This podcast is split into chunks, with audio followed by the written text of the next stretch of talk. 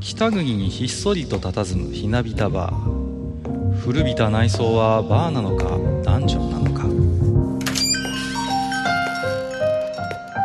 今宵も常連とマスターのよしな仕事が酒の魚だ。少しだけ耳を傾けてみませんか？愚者の宮殿の扉が開く。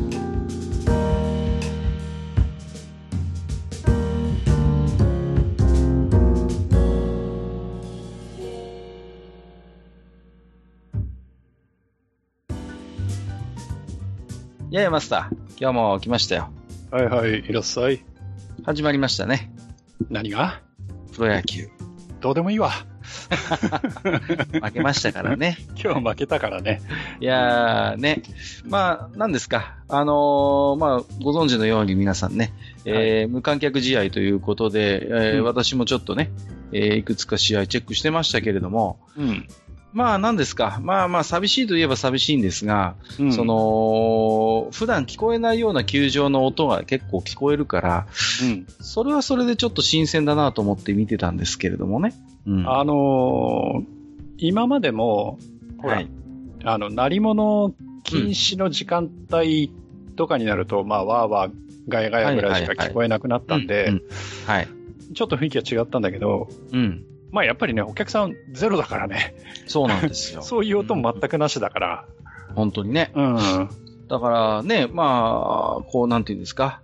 こう、バットに球が当たった時の音なんかも、本当にクリアに聞こえるし、うん。まあ、なんならその、ベンチや、その、選手たちの声掛け？うん。なんていうのも、そうですね、もう、はっきり聞こえるなと思ってね。はいはい。あ普段こんな感じでやってんだななんていうことをちょっと思いながら 見てましたけれども、ね。まあ、よくよく考えるとね、あの、高校野球なんかは、ああいう感じで、まあね結構やってたのを自分たちも見てるはずなんだけど、はいはい。やっぱ忘れてるよね、そういうのね。うーん、まあ確かにね。まあね、ちょっとですから、まあ今日開幕したばっかりでね、まあ、はい。ですけど、まあまあ対象は面白くないでしょうけど、うん、今日西はね、武が強すぎんだよ、本当に。なんだよ、あの打線は。本当に。クリーンナップが2週あるみたいな感じになってます。そうそうそうそう。えらいことになってますけれどもね。まあね、まあ、でもこれからね、ようやく、でしょう、なんでしょうね、その、まあ、プロ野球がいち早くプロスポーツとしてまあ始まって、まあ、ある種のその他のスポーツの試金石的な部分もあると思うんですよ。で、まあ、コロナが当然ね、このまま簡単に収まってくれるとは思えないので、このウィズコロナの状況で、どうやってまあ、そのプロスポーツをやっていくかっていう、まあ一つの試金石になる年なのかなと思うんですね。う。うんん。完全に今まで通りになることはまあ僕はないと思ってます。その、今後もね。来年以降も。ね。うん、でそういう中で、うんと、いかにこうリスクとその、なんていうのかな、エンターテインメントとしての面白さ、楽しさをこう両立していくかということを、まあ、おそらく今年いっぱいかけて模索をしていくんだろうなと思うんですね。ううん。だから、あの、まあ、リスクマネジメントっていう言葉があるんだけど、はい。あの、必ずしもリスクは回避しなきゃいけないものでもないのでね。あそうですね。の、その、えー発生の頻度と、その発生したことによって支払わなきゃなんないコスト。うん。うんまあ、このこの場合のコストっていうのは必ずしもお金ばっかりを示さないんだけど、はい。その発生の確率とコストを天秤にかけて、どこまでの、うーん、まあ、リスクに関しては、まあ、回避をして、えーどこからの、えーリスクに対してはもう、しょうがない。うんうん。うん。要は、受容するっていううんのが、まあ、リスクマネジメントなんだけど、はい。うん、そういう面でいけば、今のコロナっていうのを、このまんま、じゃあ、みんながかからないようにうん。っていうことでずっとやっていくのか、もしくは例えばブラジルなり、ね、スウェーデンみたいに、もう、うんもうかかってもしょうがねえじゃんってしちゃうのか、うん。うん、その辺のハンドリングっていうのがこれから大事になってくるのかなって思いますけどね。そうですね。うんまあ、そういう意味でもね、今後のプロ野球のありようというのは、ちょっとこう、今後もね、まあ、いつもの年とはだいぶ趣が違うんですが、別の意味でもね、個人的には注目をしているというところであります。うんはい。で、何ですか、えー、あと最近のトピックでいきますと、はいあの、あの名作が復刊復刻ということで、うんね、はい、うんちょっとした知る人ぞ知る、うん。人に、まあ、話題にはなってたかなと思うんですね。はいはい。はいはいはい。ねあれですよね。うん。いいんですか？いいですよ。はいはい。ええあの、黒猫館というですね。来たこれまあうんはい、来ました。えーっと、おそらくですね、元は富士見書房ですね。はい。はいあの、角川の子会社の方の富士見書房で、えー出していたかと思うんですけれども、まあ、この作品がですね、えー、まあ何ですか。まあ、もともとね、ちょっとこう、あな、まあ、いろいろ、曰くのある作品というか、非常にまあね、うん。で、まあちょっとプレミアが、えーついて今何ですか、アマゾンで見てますけど、うんえー2万円弱するというね、文庫なんですけど、ね。なんだと？そんなに？はい。俺持ってたはずなんだよな。あお、おっと？まあ、そんな、えーちょっと入手困難になっていた、まあ、うん。えっ、と、黒猫館というね、まあこれ、もともと何かっていうと、あの、クリームレモンという作品のね、うんまあまあ、ノベライズになるんですけれども、うんうん。はいはい。えーそれがなんとですね、えっ、と、まさかの復刻、復刻ということで、はい、そうですね。えー6月17日にえー発売になったということで、うん。はい。まあ、こちらの方がね、えー新刊で今お値段1650円ですか？あのーこれ高くない？若干 高いですけどね。これってアマゾン価格じゃない？もしかして。そうですかね。定価じゃないですか、でも。え、こんなにするの？うーん。え、だってさ、いや、今プレプレミアついてますけど、富士見文庫のやつって数百円だった気がするんだけど、うんうんうん。そうですね。だよね。うん。でも、そん、そんなもんじゃないですか。普段のその、まあ、これ今回正解者っていう版元から出るんですけど、はいはい。うんうんうん。正感者で、正感者の本って大体でもこれぐらいしますよ。あ、そうなんだ。うん。多分ノベルスサイズだと思うんですけどね、これはね。なるほど。うん。文庫ではないので、はい。ある程度、まあ今の、おまあ情勢からすれば妥当な値段かなとは思うんですが、で、この黒猫館っていうお話が、その、まあ、いわゆる、まあ、ロリータエロアニメ、はいって言っちゃっていいんですかね。いいでしょうね。うんで、その、日本初ですか、シリーズとして、こう、どんどん出たっていうのはうんもしかすると。そうですね。ねはい。そんな中において、ちょっと、えーまあ、実はクリームレモンってその作品作品で全然毛色が違ってて、そうですね。ね、ギャグチックなのもあれば、あの、うんアミちゃんシリーズもあればみたいなうんうね。ん。うん。まあ、SF から何からいろいろあるんですけど、その中でもちょっとい、まあ、異色というかね、そうですね。うんはい。昭和、うーん、戦後くらいからでしたっけ？戦後くらいの日本を舞台に、まあ、進んでいくっていうやつで、非常にこう、大敗的な雰囲気のある。そうですね。うん戦中、戦中じゃないですかね。あ戦中だっけ？戦中のその、ね、片田舎にある、まあ、洋館みたいなところが舞台になるんですけれどもね。うんうんうんうん。で、まあ、あのーそこでなんかちょっとこう、まあね、そこにいる謎の、まあ、美少女たちとの、うんまあまあ、開口ですよね、青年のね。だからまさにその、非常に大敗的な、まあ、その、なんていうんですかね、性的な宴が夜な夜な開かれるといったような、うん。まあ、そういう作品ではあるんですけれども、だから、なんて言うんですか、その、まあの、そういうアニメのノベライズなんだけれども、うん。その、いわゆるね、まあ言い方悪いですけど、その、おかずとしての、うん。その、えーノベルというには、なんかそれだけではないような、なんとも言えない雰囲気を持った、あの、ー読んでて非常に面白いんですよね、これ。うん文章がね、やっぱ格調高いんですね。そうそうそうそそ一般的なそういうノベライズの域にはとどまっていなくて、その全体的なその描写、情緒も含めた部分の文章が読みやすいんだけれども、う。うん。非常に格調が高いということで、まあ当時から結構話題にはなった作品ではあるんですよね。うん。ううんん。で、まあ出自が、まあもともとそういうエロアニメっていうね、うん。まあそういう出自の面白さも相まって、まあなかなかオタクの間では、えーそれなりに知られた作品だったんですが、まあコレクターが手放さないんですね。マスターみたいなコレクターが。私もまあ実は持ってますけど、あの、で、なかなかこう中古市場に出てこないので、えー、お値段の方がプレミアがついてしまう。まあ、本当に薄い文庫本なんですが、えー、まあ、アマゾンで見ると参考価格1万9000何ぼということで。うんうん、だから読みたくても読めない、やっぱりファンってやっぱいたと思うんですよ。うん、うん、名前は知ってるけど実際に読んだことがないという方。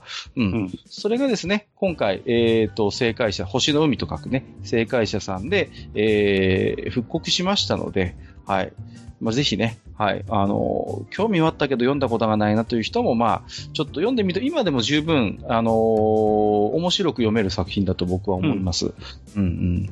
まあ、言っちゃなんですけどね、うん、あのー、まあ、昨今の、ね、こう、なんて言うんですか？はいはいはい、はい、はい。ね、昨今の、あの、ラノベに辟易としてる方にはいいんじゃないかなと。そうですね。はい。エッチですけどね。エッチですけどね。まあ、これが実は、あの、覆面作家ということで、正体のわからない、まあ、あまあ、明かしてない作家さんが書いたってことになってたんですけども、うん、まあ、後にその、ご本人がね、まあ、カミングアウトされまして、えー、実は、えー、ね、有名な、もう、某、えー、女流作家の方がですね、うんうん、えー、実は書かれてたということで、ちょっとしたこれも事件になったということで、うん、まあね、うん、最終的に大学の先生まで務めたような大先生でしたからね。うん。で、もう本当に谷崎賞、あと何取ったかな？川端康成文学賞。支持報奨ももらってますよからね、この先生はね。はい。そんなね、大先生がかつて手掛けたエロアニメのノベライズというところで、まあそういうちょっと羊の面白さもあるんですけれどもね。はい。はい、えー、まあ今読んでも十分通用する作品でございますので、もしね、えー、興味を持たれた方は手に取っていただいてもいいのかなと思います。はい。エッチです。エッチです。中身はエッチですね。まあ、で、今日の本編ではですね、はい、まあ、そんなエッチつながりというわけではないんですが、まあ、こちらもですね、はい、えー、最近、とみにちょっと話題になりました。えっ、ー、と、デレステと、えー、まさかのコラボということでね、はい、えっ、ー、と、キーという、まあ、えー、会社、ゲーム会社と言っていいでしょう、えー、はい、のお話をしたいと思っておりますので、まあね、はい、えー、お名前をよく知っている方も、あるいは、えー、デレステで知ったけど、キーって何ぞやという方もね、えー、うん、ちょっとまあ聞いていただければ面白いのかと思いますので、本日もマスター、よろしくお願いいたします。はい、よろしくお願いいたします。西武とソフトバンクはどっか行け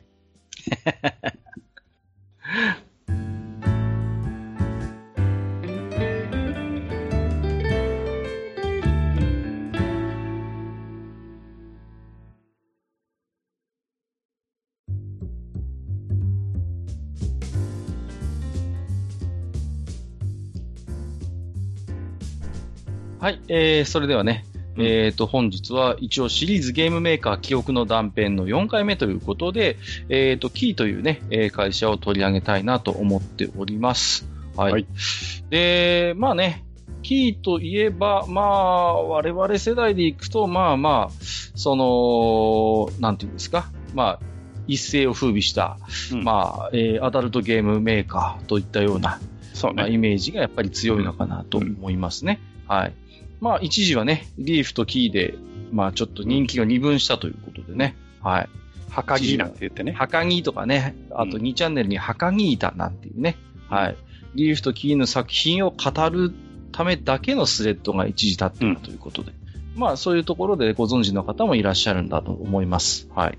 はい。で、まあね、あの、この会社今も、まあ、ございましてね。まあ人気作品を安定的にリリースしている会社なんですけれども、うん。私もね、ちょっとね、あの、いろいろお世話になったこともありましてね。はい。なんだと？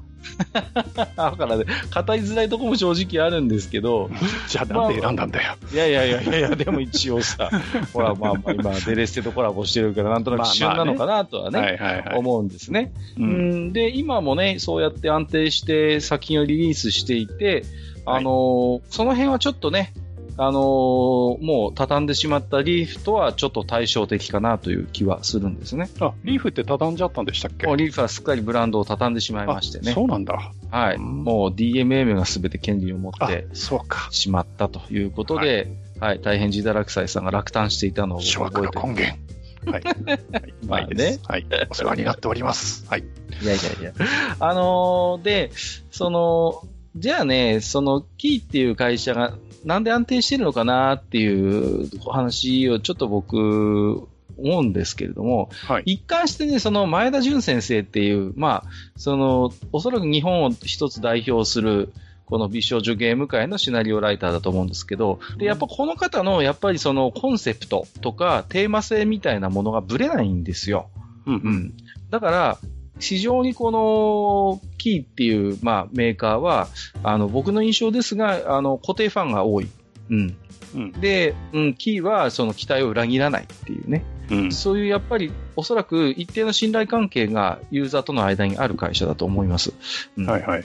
で、自社の会社でのその、やっぱりかつての名作と言われる作品群も、まあおそらく、えっ、と、結構大事にされていて、うん。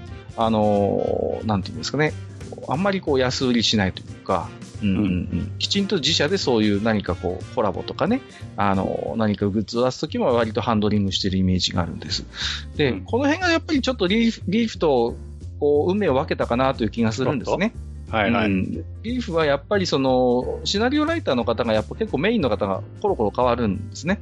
うんうんで、スタッフも一時は多く抱えてましたので、割と作品としてのバラエティは豊かなんですけれども、はい。若干そのブラン、会社のゲームブランドとしての方向性、一貫性というところに関してはキーよりは弱いのかなという印象が。何ですか？今日はキーを持ち上げながら、リーフをディスっていく、そういう流れですか？そんなことはないです。いや、リーフにはもちろん強みはあったんですね。はいはい。そういうやっぱりね、非常にこう優秀なスタッフを抱えてましたから、うんジャンルを問わず結構売れた作品というのはやっぱりリーフは持ってます。うんで、あのーなんていうんですか、その、だからいろんなジャンルでそれなりのファンがついてたっていう時期も僕はあると思うんですね。はいはい。うん。ところが、やっぱりその、なんていうんですかね、ブランドとして、やっぱりこう売れたものとそうでないものがやっぱり結構ばらつきが出ちゃったので、うん。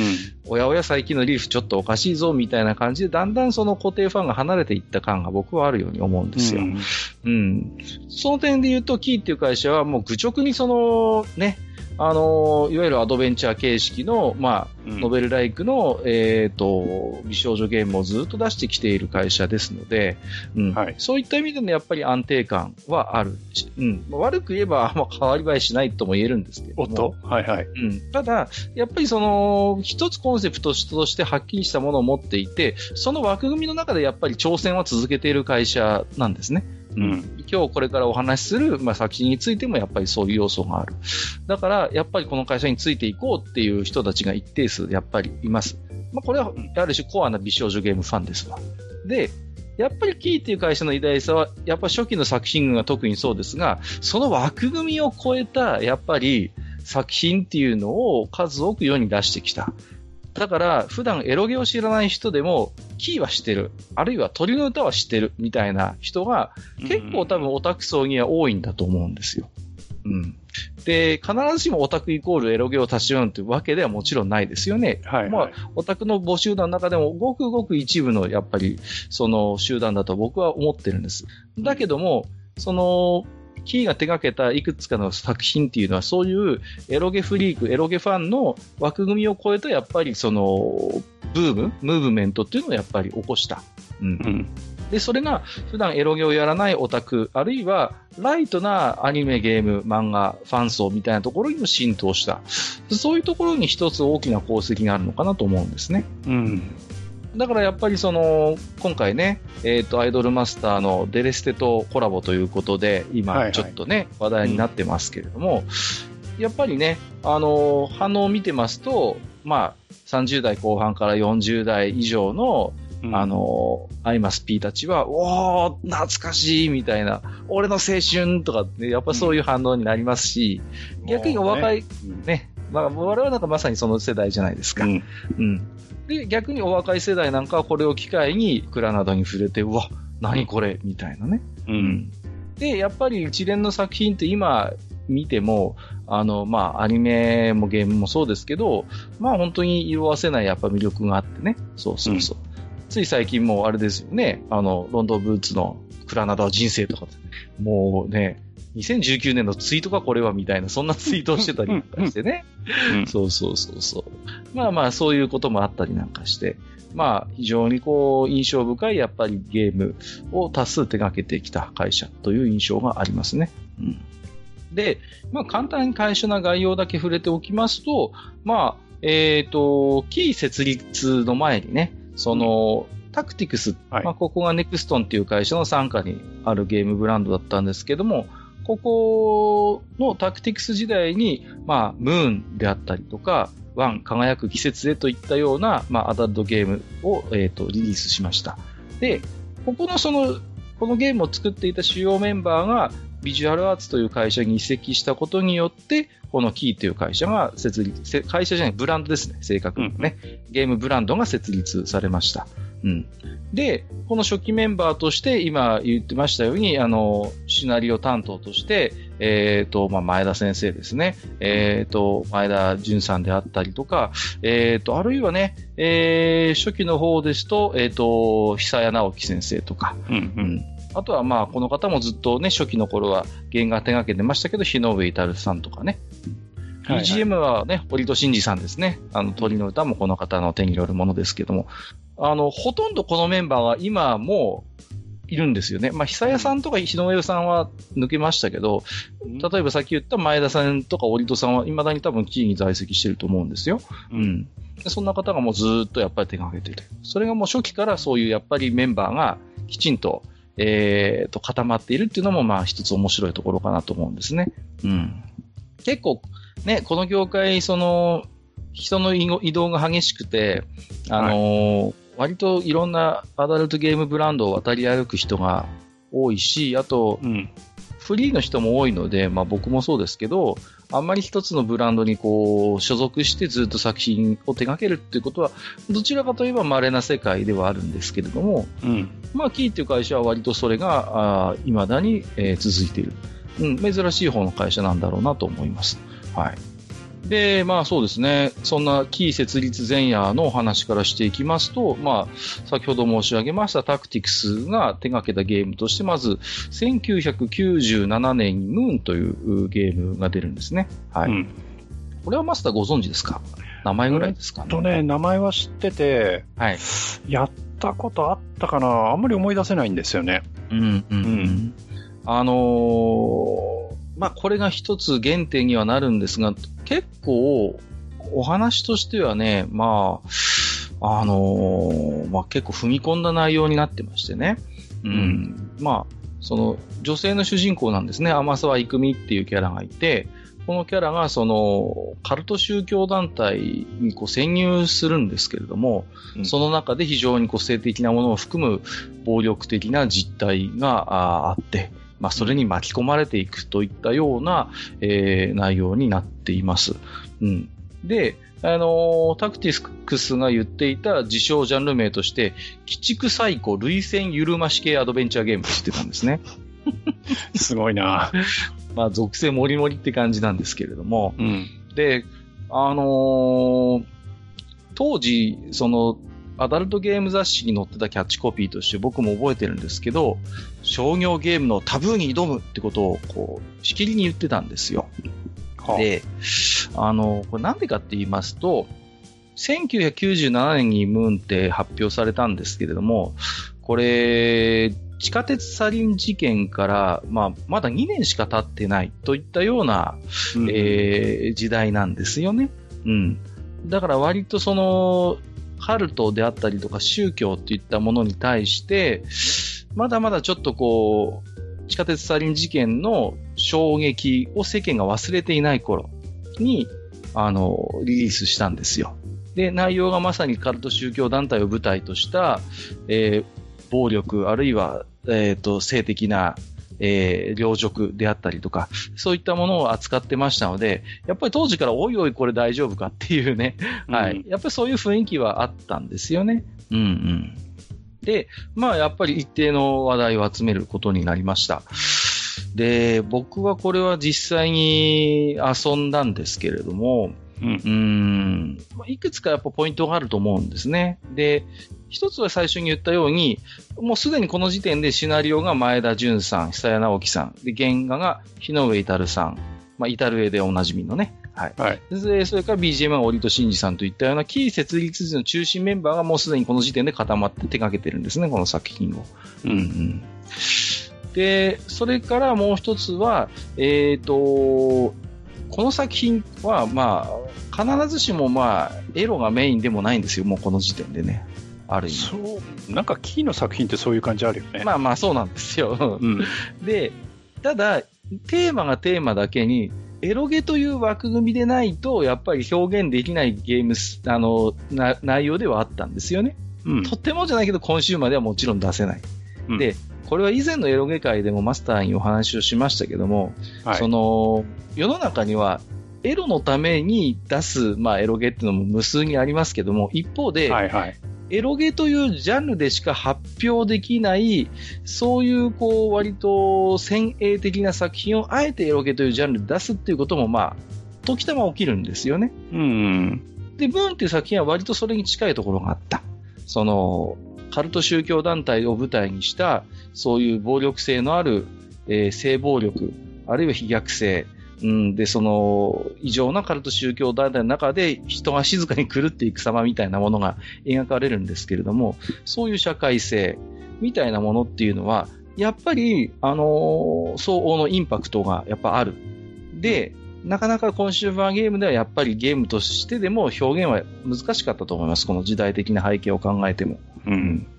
であれば、まあ、エロゲという一つこう、枷がはめられる一定の、うんうんうん。そういう中で、まあ、言ってみればそれは性表現に対する規制なんだけれども、うん。だけど、一方で、その、一つその、きそういう規制がかかってますよということを盾にして、自分たちが本当に描きたいシナリオであったりとか、そういう描きたいやっぱりキャラクターというものをこの枠組みの中で発表した。うんまあ、そういう匂いのするゲームだったんですよね、ムーンっていうのは。うんなるほど。う。うんんだからまあ非常にその初期の段階から、シナリオ重視の作風であったことは間違いないと思うんですね。うん。で、最後のポイントとしては、まあ、まあ、さっきも言ったように、類線、るえっ、と、類線緩まし系っていうことを自称してたように、プレイヤーの類線を刺激するドラマ性みたいなものをもう中心に据えてるんですよ。うん。うん。うん。で、これはもう、キーが、あの、今日に至るまで一貫して貫いている一つ、テーマなんですよね。こう、そうですね。うん。いわゆるプレイする人のちょっとこう、情緒に訴えかけるような、やっぱり作品っていうのを、実は本当に最初のキーができる前からこだわって作ってた。で、これが後のキーブランドを形作るコンセプトになっていくということなんですよ。うん。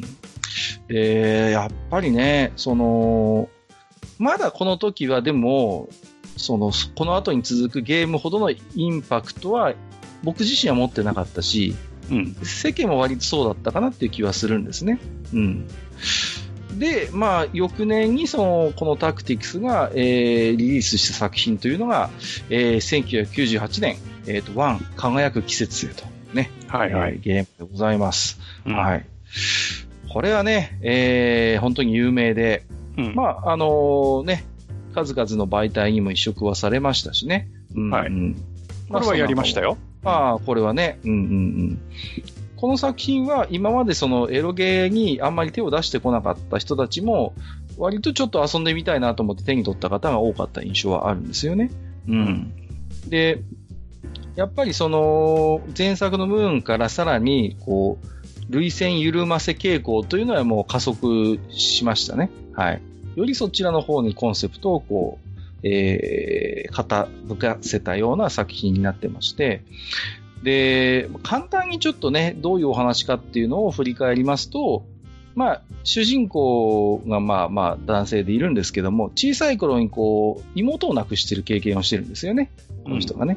で、その記憶がこう、ふと蘇るんですよね。こう。で、今の日常には満足して満たされているんだけれども、それがいつまでも続くものではないんだなっていうことを、こう、認識するのと同時に、その、自分がいる現実世界で、なぜかだんだんこう、周りの人間から自分がこう、忘れ去られていくという不思議なことがこう、起こってくるんですね。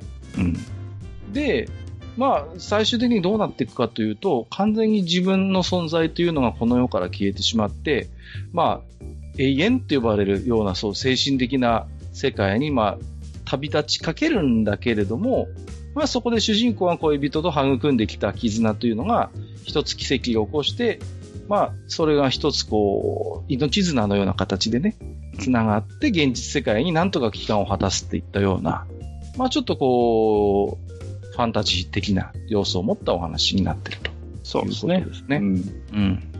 で、まあマスターも遊ばれた経験があるゲームなんで、わかると思うんですけど、前半は結構割とオーソドックスなと言いますか、うん、トゥーハートみたいな学園ものになるんですよね、前半は、割と。うん、なんかね、うん。そうそうそう。女の子も結構何人か出てきて、はいはい、そういう子たちとの、まあ、あのー、なんていうの？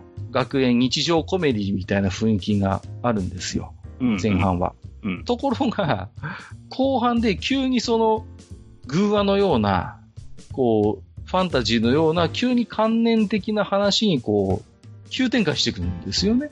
うん。そうそうそうそう。これが非常にインパクトが強かった。うん。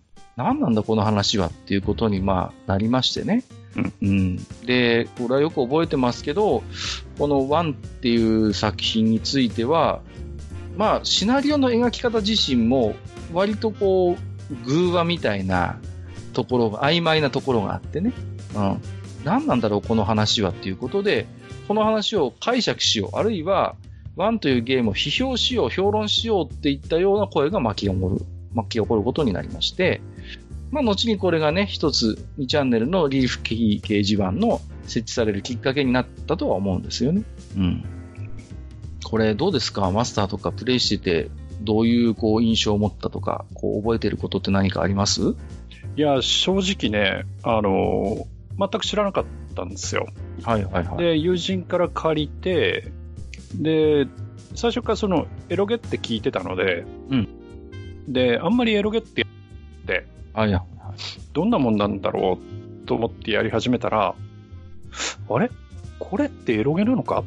って思い始めて、うん。で、なんか、しかも、あのー、話がだんだん、あれ？あれ？なんか、なんか、あれ？っていう感じでね、うん。うん、なんか、すごく、その、不思議な、うん、あの、雰囲気を持った、うん、話だな、と思った記憶はあるんですよね。はいはいはいはい。うん。あのー、一応アダルトゲームにはなるんですけれども、うんうん、正直そんなにこう、じゃあエロ描描写が激しかったり多いかというと、そういうことは全然ないんですよね。うんうん。だから、まあ、もちろんね、そういうシーンはもちろんあるんだけれども、あの、むしろその後半に起こる、その、なんて自分の身に起こる不思議な出来事と、その恋人との絆がそれをこう、あの、現実に戻してくれるみたいなお話の方がむしろ力点が高い作り方をしているんですよね。その辺がすごいこう特徴的かなという気もするんですよ。うん、うん。で、やっぱりこういう作品ってあんまりなかったんですよね。こう、うん、うん、うん、うん。だから、まさに前半の、まあ、これを意図してやったとすればすごいんですけど、前半は、いわゆる本当によくある学園ラブコメ、学園日常みたいなところを結構丁寧に作ってて、その少女たちとの出会いとか日常とかイチャイチャみたいなものを、いつものように、あの、エロゲーを楽し、たしなむ紳士の皆様は多分楽しんでたと思うんですよ。ところが、後半になったらなんか急になんかその辺の話がこう、霞んできて、自分がそういう今まで仲良くしていた人たちからだんだん自分の存在が希薄になっていくっていうね。なんかそういう、ちょっとこう、不思議な感覚になるんですよ。うん、で、その、これがね、要は、現実を生きるのか、あるいは、まあ、永遠と呼ばれる世界が非現実、あるいは妄想の世界だとするならば、現実を生きるか妄想非現実の世界に生きるかっていう問いかけが、まあまあゲームを通してプレイヤーになされるんですよね。うん。で、これがおそらく当時のオタクたちそのものに向けられた問いだったと僕は思うんですよ。うん。お前は現実を生きるのかそれとも妄想の中に生きるのかっていうことを、こう直接問いかけられてるんですよね。うん。で、もうこの頃にはもうエロゲ市場っていうのも結構成熟してきて、まあ、あの、ベテランのエロゲ愛好家の方々なんかももう就職であったりとか結婚であったりとか、そういう人生の選択を一つ迫られる時期を迎えてたということもあって、まあそういう何かこうオーバーラップされるような仕組みになってたんですよね。うん。で、なんていうんですか、そういうだからゲームにとどまらない何かを揺さぶられるといった感覚にさせられると。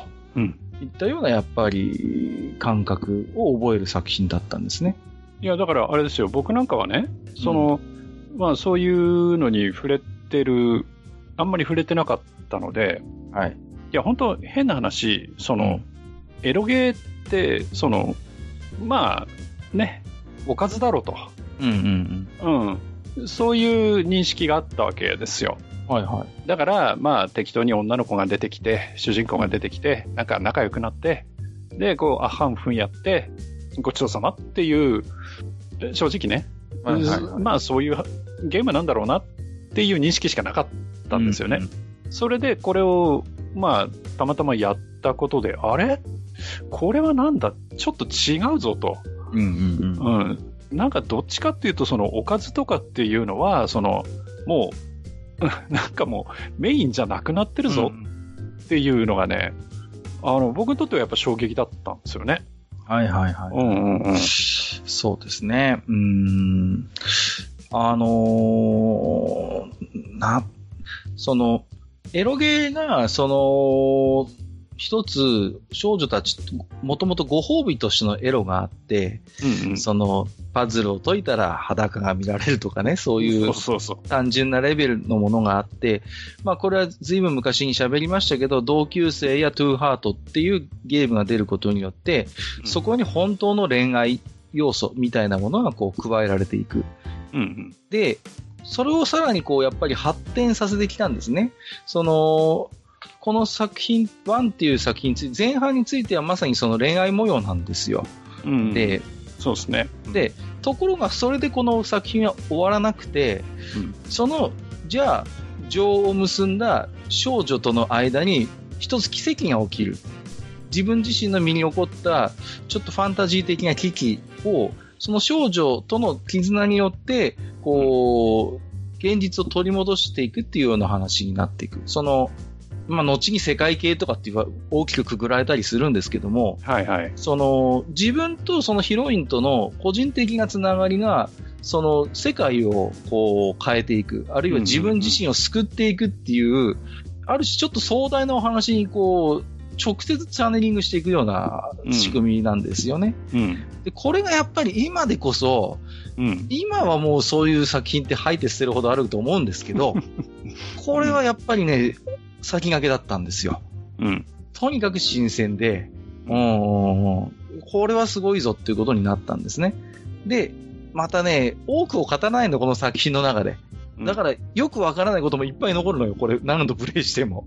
で、あれはどう解釈すればいいんだみたいなことで、今でこそいろんな作例があるから、うん。わかることもあるんですけど、当時は本当にもう試行錯誤で、うん。おい、お前あれやったか、すげえぜっていうことで、こう、じわじわとこう浸透していくようなゲームだった。うん。で、僕はまだこの頃大学生ですよ。うん。うん。で、もうね、この作品には本当になんか揺さぶられてしまいましてね、この年ですよ、98年から僕は某エロゲ会社でコピー取りと電話ファックス版のバイトを始めるというね、本当に罪深い作品なんですよ、ワンというのは。おちょっと僕がね、道を踏み外す一つきっかけになってしまった、まあ、ゲームではあるんです。はいうん。ただ、これはまだキー以前の話ですからね。こっからなんですよね。そう。で、そしてそんな、えっ、と、ムーンやワンを手掛けた、えー主要スタッフが移籍をして、えーキーというブランドを立ち上げまして、キーの、えー処女作として、えー1999年、カノンというゲームが発売になるということですね。はいはい。出ました。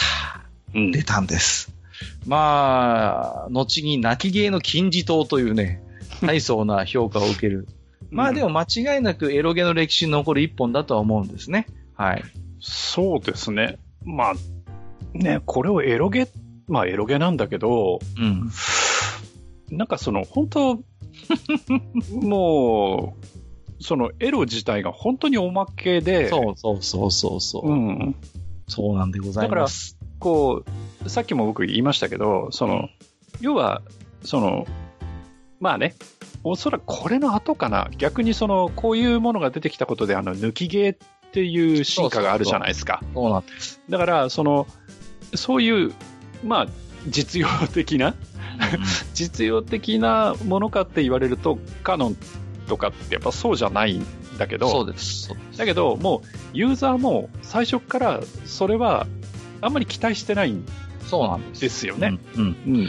あのーまあ、え、一貫して原画を、えっ、と、やっぱりね、えっ、と、手掛けられている、その、日の上至さんの、やっぱり、あの、各少女っていうのも、うん必ずしも肉感的では全然ないんですよ。あ、そうですね。うん。うんうんどちらかというと、その、ななんていうんですかね、極端に目が大きくて、大きいね。うん。で、あんまりこう、身体描写としては、身体性があまり強調されないのよね。こう、うん成熟した体みたいなものとは、ちょっと切り離されたキャラクターを描くじゃないですか。で、肉感的なものが全然ないんですね。だから、そういう意味で言うと、うん、あんまりこう、官能に訴えかけるといったようなものではもちろんなかった。うん。んですよね。うん。ただ、この、まあ、諸女作であるカノンがですね、まあ、大当たりしまして、まあ、キーという会社は、まあ、し最初の一作目にして、まあ、アダルトゲームのブランドとしてその地位を確固たるものにしたということなんですよね。うんだってね、まあ、後で出てくるかもしれませんけど、これを、要はパクった、その、うん、うん。ね、カノソなんていうねカノソ、ね。あの、あ。ギャグ、ギャグ、あれはギャグと言っていいのかな？うん、うん。のゲームが、ゲゲームだよね、一応ね。ゲームですね出。ちゃったりとかね。う。うんん。なかなかないと思いますよ、そういうのって。うん。うん。。ないいと思うんです。で、やっぱこれも10万本売れてますからね。うん。すげえなアダル。アダルトゲームとしてはやっぱり異例中の異例です。はい。うんまあ、この会社がすごいのはそれを連発するんですけどね、10万超えのゲームをね。まあまあまあまあ。で、まあそんなね、えー、カノンですけれども、まあ、あいわゆるその、泣き芸と言われるね、まあ、えー、作品の草分けであることはまあ間違いないとは思うんです。ね。うんただ、やっぱりこ、じゃあこの作品で急に泣き芸になったのかということではやっぱりなくて、うんさっきも触れたようにタクティクス時代の作品にやっぱその目は見ることはできるんですよね。うんはいはい。だから今ではそのムーンとかワンっていうのも一連のキー作品の一つに加えられて語られることが多いのかなという気がします。うんまあ、あの、あれですよね。あの、ナウシカみたいなもんですよ。そのまだジブリがこうできてない頃の作品ですけど、うんほぼジブリ作品として語られるじゃないですか。まあ、それにちょっと近い感覚はあるのかなと思うんですね。で、まあ、どういうお話かというと、えっ、と、舞台は冬になるんですけれども、で、お静かにね、しんしんとこう、雪がこう、降り積もるような街が、まあ、舞台になります。で、えっ、と、おばさんと、えっ、と、幼馴染の子がいる家に、こう主人公が、まあ、えっ、と、居候することになるんですけれども、はい。そこでヒロインたちと巡り合って、彼女たちとの交流の中で、小さい頃の思い出というのを取り戻していって、うんその一人の少女が自分でもそれが何なのかわからぬまま探し求めていたあるものというのを一緒に見つけて、まあ、とある奇跡に触れるといったような、えーうん非常に曖昧もことした、でもこうとしか表現ができないような、まあ、筋書きになるんですけれども、うん。うんうん。で、やっぱりその、あれですよね、非常にこう、ワンのテイストを引き継いでいるところがありまして、う。うんん。非常にこう、現実世界みたいなものがある一方で、ちょっとこう、おとぎ話的なやっぱり要素というのがそこにこう加わってそうね。う。うんん。っていう、やっぱり仕組みになってます。で、巧みだなと思うのは、主人公が使える奇跡って基本的に1回だけなんですよね。このゲームには。うん1回なんです。ところが、このゲームはマルチルートを取っているので、うん。登場するヒロインの女の子たちが何人かいるんですけど、誰か一人にしか奇跡を使えないっていう縛りがあるんですよ。うん。うん。だから、もし、この子に奇跡を使ってしまったら、他の子はどうなっちゃうんだろうか。うん救われないんじゃないかといったような葛藤が生まれるんですよね。うん。うん。それが非常にプレイヤーを苦しめてしまう。で、まあ、繰り返しプレイする動機づけにはもちろんなるんですけれどもね。うん。あとはその、シナリオの一つ特徴として、漫画回答のエンディングっていうのがないんですよね、その。まだこの頃にはトゥルーエンドっていう概念がありませんので、うんどのルー、どのルートを選択しても、なんとなくこう心残りが残ってしまうっていう 作風なんですよ。うん。こうね、その子とは幸せになるんだけど、あれ？じゃああの悩みを持っていたあの子はどうなったんだろう？あの子はどうなったんだろうっていうのが残ってしまう。んうん。これが、その全体としてやっぱりこのゲームの切なさを演出することに一役買っているのかなと思うんですよね。うん。うん。だからほん、いわゆる大団円というものはこうないんですよ。こう。で、誰かを幸せにさせるということは、逆に誰かの、その、自己実現が満たされなかった的なことはこう暗示されるというか、うん。うん。勝手にプレイヤー側が感じてしまうっていう仕組みになってまして、まあそうですね、非常にこう、現代劇と偶話性の中間をつくようなシナリオなのかな。この辺は本当に巧みだと思いますね。うん。やっぱり、うん、1の頃からさらにこの辺も洗練されたものになっている。で、やっぱりね、あのー改めて、あの、アニメとかゲームをね、やり直したり読み直してみるとわかるんですけど、やっぱりキャラクターの作りが非常に丁寧なんですよね。例えばそれがビジュアルだけじゃないですよ。ビジュアルも非常にまあ丁寧に作ってるんだけども、例えばキャラ付けというところで言うと、特徴的な口調を持ってるキャラがいますよね。あるいは、こう、好きなものとか苦手なものみたいな、そういうあまりゲームそのものには関わりのないような、まあ一部関わりのあるものもありますけども、そういう女の子たちの趣味思考みたいなものを細かく配置して、それを強調するんですよね。うん。それによって、それぞれの女の子たちのこう特徴みたいなものが浮き出てくる。うん。で、人間関係を見ても非常に親しみを持ちやすいキャラクターばかりなので、日常のこう、何気ない関わりみたいなものがをしっかりと描いているということがありますね。うんう。ん。あのーこの辺のその、やっぱりキーっていう会社が上手だなって思うのは、その日常のこう、女の子たちとの何気ないやりとり、さりげない交流みたいなものが、やっぱり上手だったと僕思うんですよ。本当に。になんかありそうみたいな、こう思わせてくれるような、はいはい。うん。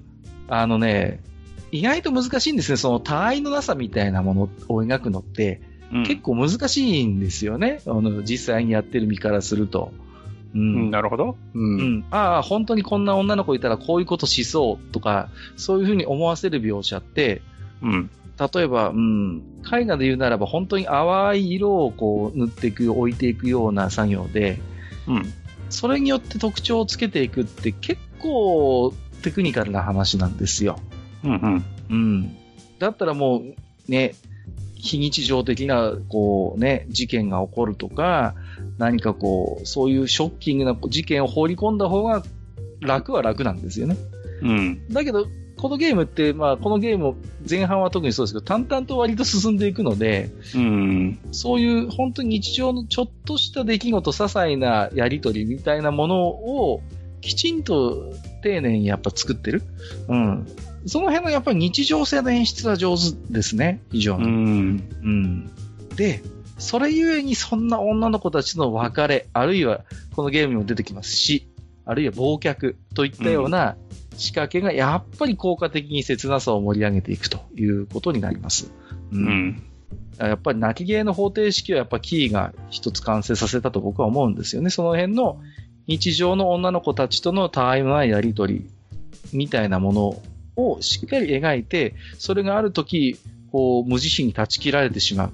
あるいは、自らそれを切り離さなければいけないシチュエーションに遭遇してしまう。逆に自分がなぜか忘れ去られていってしまうという寂しさ、あるいは恐れ。そういったものを、こう、やっぱり作るのが上手なんですよ。うんで、さっきも触れたように、そのね、えーっと、日上先生の至る絵なんて言ったりしますけども、特徴的なやっぱ身体描写のイメージも強い。うん。うん。で、身体性はやはり強調されず、肉感的な女性も出てこない。うん。それによって少女たちとのその交流交わりについても、より精神的な面が強調されるといった効果はあったと思います。そうね。う。うんんうん。正直ね、全然グッとこないのよ。体は。体はって言ったらあれですけど。うん。うんうん。そうですよね。肉感的な少女みたいなの出てこないですから。だから、その、まあね、やっぱりその、いわゆる抜き毛と違うのは、その、行為そのものが、その、なんていうの？うーん、快楽を求めての行為じゃないんですよ。そうそうそうそうう。ん。だから、そのことの、なんかこう、精神的とか、さらにも、もしかするとその精神を超えた何かとのその、つながりみたいなのをこう、持とうとしたり、あとはそこに本当にすがって、なんとかしたいっていうところでのつながりを求めての行為なので、うん。だからその、気持ちいいとかそういうのって関係ないんですよ。関係ないんですよね。うんそうそうそうそうそう。関係ないんですよ。だから、その、エロなの？ってなるわけですよね。うん。うん。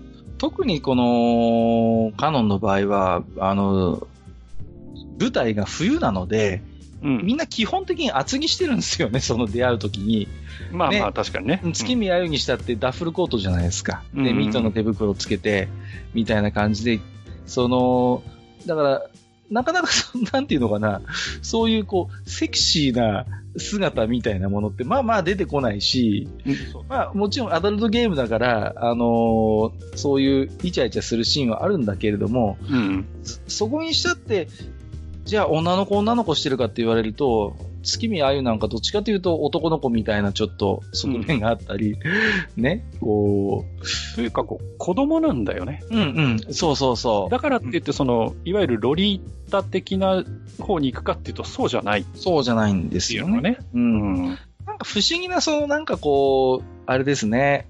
やっぱりこう、世界ですよね。その、至る絵だけを見てると、まあまあ本当に、まあロリータっぽい雰囲気をまとってんだけど、話が全然そういう方に行かないんですよね。うん。うん。で、あゆに、月見あゆにしたって、ああ見えて17歳だったりしますからね。うん。その辺のこう、なんかこう、あれですよね、す整合の取れなさ具合みたいなものもどこかこの作品のふわふわした雰囲気にちょっと寄与してるかなという気もするんですよね。うん。とてもじゃんけど、ビジュアルだけ見たら17歳に見えませんからね。で、まあ、キーのキャラクター、うん、キーのキャラクターって今後もそうなんですけど、そうそうそうそう。うん。まあね、えー、そんな、えー、カノンがありまして、まあ、はい。堀戸さんのね、BGM も素晴らしくて名曲もいっぱいあります。まあ、やっぱこの一つね、泣きゲー、エロゲーにおける BGM の重要性や存在の大きさっていうのはやっぱり感じるんですよね。うんで、やっぱキーがね、サウンドをすごい大事にしてるなって思うのは、ちゃんと自社ブランドで持ってるんですよね。そこから必ずサントラを出すんですよ。で、うん結構他のエロゲブランドとかメーカーだと、どっかに、ね、委託しちゃったりなんかして、全然自社で出さないってところも珍しくないんですが、キーという会社は一貫して自社ブランドで、そういう自社のゲームのサウンド、BGM とかはこうサントラを出してますので、うん、まあ、この辺のなんか扱いも非常になんかこう、キーという会社が、あ、大事にしてんだなって思わせるところがあります。で、えー、翌年ですよね。もうこの辺はもう畳みかけるように出ますけれども、えっ、と、2000年の9月、えーキーはブランド2作目となるゲームエアーを発売することになりますね。はいははいい。これもね、もう、いや、カノン以上だったと思いますけど、まあ、エロ系の枠組みを超えても空前のブームをね、えーオタクたちの間に巻き起こす。うん。僕は一般ゲーム層までブームになったとは言いません。うん。うんあくまでやっぱオタクの中での僕はブームだったと思いますよ。うんやっぱりね。うんうんだけど、普段エロゲをしないけど、アニメは見るよ、漫画は見るよっていったような人たちも取り込んで、こう、大きな動きにはなったかなとは思います。うん。で、えー冬景色を担えたね、えっ、と、カノンから一転しまして、えー舞台は夏の陽光も眩しい海沿いの街ということでね。はい。で、えっ、と、一人の人形使いと言われる青年が放浪してるんですけども、その旅の最中に、えー謎の病にかかって他人とうまく関われない少女と巡り合うというのが第1部。これ3部構成なんですけど、ほう。はい。えっ、と、2部は打って変わって、えっ、と、はるか1000年前のお話。えー 背中に羽を持つ一種族である翼人である、えー少女の身に起きた悲劇から来る呪いと祈祈りが、えーと、すべての根源でなる、にあるということが明かされるとうんいったようなのが第2部。で、3部になると、えっ、と、視点がまたガラッと変わって現代に戻るんですけど、うん。一匹のカラスの視点なんですね。ほう。はい。カラスの視点になっちゃうんです。で、そのカラスの目を通して、えーヒロインが、えっ、と、養親、えっ、と、育ててくれたおばあと繰り広げる、まあ、家族愛と、まあ、その別れを見届けるといったような構成にうなってます。はい。これは遊んだことないんですか、エアーは。これはないんですよ。ああ、あのね、その、まあ僕はね、うん。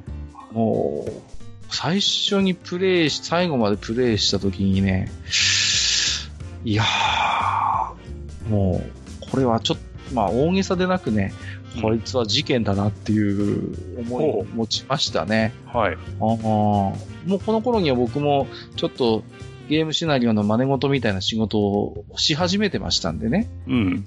そういう目で見てたんですけど、いや、震えが来たのを覚えてますね。あ、そうですか。うん。あの、あんまり詳しく踏み込めないんですけど、うんカノンっていう作品は、まだ主人公が使える奇跡というのを通して、ヒロインたちに干渉ができるじゃないですか。こう、自らの選択によって、まあまあ、幸せになる女の子を、まあまあ、言い方悪いですけど、チョイスできるような仕組みがまだあっはいうん。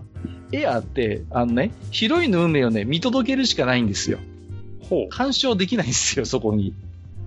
主人公が。う。なるほど。うん。うん。だからもうただただ主ヒロインの、こう、ある種悲しい運命を見届けるしかないっていうね。うん。まあ、そういう方向にこう、カノンの作風を先鋭化させてるというね。うんこれには驚かされるんですよね。うん。あのーまあ、エロゲーの歴史を何回か愚者級でも語ってきましたけども、はい。同級生とかトゥーハート以来、その、ヒロインたちに干渉することで、まあ、裸を見たり性行為につながる世界というのをエロゲでは作ってきました。うんうん。ところが、エアーという作品は詰まるところ、主人公にはヒロインの運命をどうすることもできないという、まあ、動かしがたい事実があります。うんうん。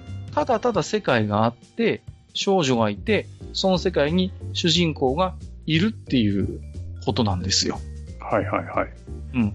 もうね、本当え、アダルト要素は、うーん、いるのかなっていうぐらいのレベルまで来てますね。本当に気迫。うん。ただ、なんていうね、その、ヒロインの女の子と主人公の一つ絆を、まあまあまあ確かめる一つの装置になり下がっていると言ってもいいのかもしれない。うん。となると、これを果たしてエロゲと呼んでいいのかというのは当時から随分と議論があったところ。うんうんうん。で、まあ、その、し基本的にヒロインの女の子に干渉できない主人公って、つまりどういうことかっていうと、その、モニターの外で操作する我々プレイヤーと、ゲーム内の主人公が同じ立場にいるっていうことだと僕は感じたんですね、当時ね。そのほ要は、普通のエロゲはね、ゲームの中で主人公の男の子がヒロインの女の子とイチャイチャして、まあ、エッチをしたりするじゃないですか。う。うんうんその時点で、それを、でも、じゃあプレイしている私という存在はそれを見守っているっていうことになるわけですよね。うん。はいはい。うん、だからそこの意味で言って決定的に違いがあるわけですよ。そのゲーム内の主人公と自分というものに対して。うん。ところが、エアーっていう作品はどういう仕組みになっているかというと、その、ゲームの中でも主人公は女の子を見守ることしかできないんですよ。あはいはい。でその意味で言うと、それって、一体そのプレイしている僕とゲームの中の見守ることしかできない彼は、そこにどんな違いがあるのだろうかっていうことになるんですね。うん。うん。だから、我々プレイヤーとゲーム内の主人公がその意味で言うと同格化してしまうっていうね。うん。これはあの非常に当時からあの、お議論を集めた一つ論点でして、はいはい。エアーっていう作品はあれだよね。エロゲの主人公と僕たちの間の壁をこうやって取っ払っちゃったよねみたいな話を当時からよく墓木墓木では言ってたのを僕覚え覚えてますし。あそうなんだ。そうそうそう。うん、僕もこの頃は、まあ、白状しますけど、小手半つけて、うん。そういう議論に参加してましたから。うんそうそうそう。よく覚えてるんですよ、だから。う。うんん。だからこれはやっぱもう事件だなと。うん。一方で当時から果たしてこれをゲームと言っていいのかというその議論もやっぱりあった。もうほゲーム性みたいなものはおよそ極限まで薄まってしまっているというところがあって、う。うんん。まあ選択はもちろんあるんですけれども、その最終的にどう動こうが、女の子に干渉できないので、うん。なんだカラスになってますから、カラスの視点で第三者的に最終的に見ていることになるので、はいはい。これは、俺たちはゲームを遊んでいるんだろうかみたいな、そういうこうちょっとね、うん。哲学的な話に最終的になっていったのをよく覚えてますね。うん。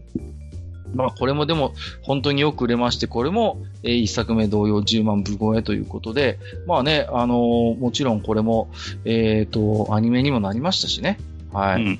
うん。アニメの印象が強い人も多いかもしれませんね。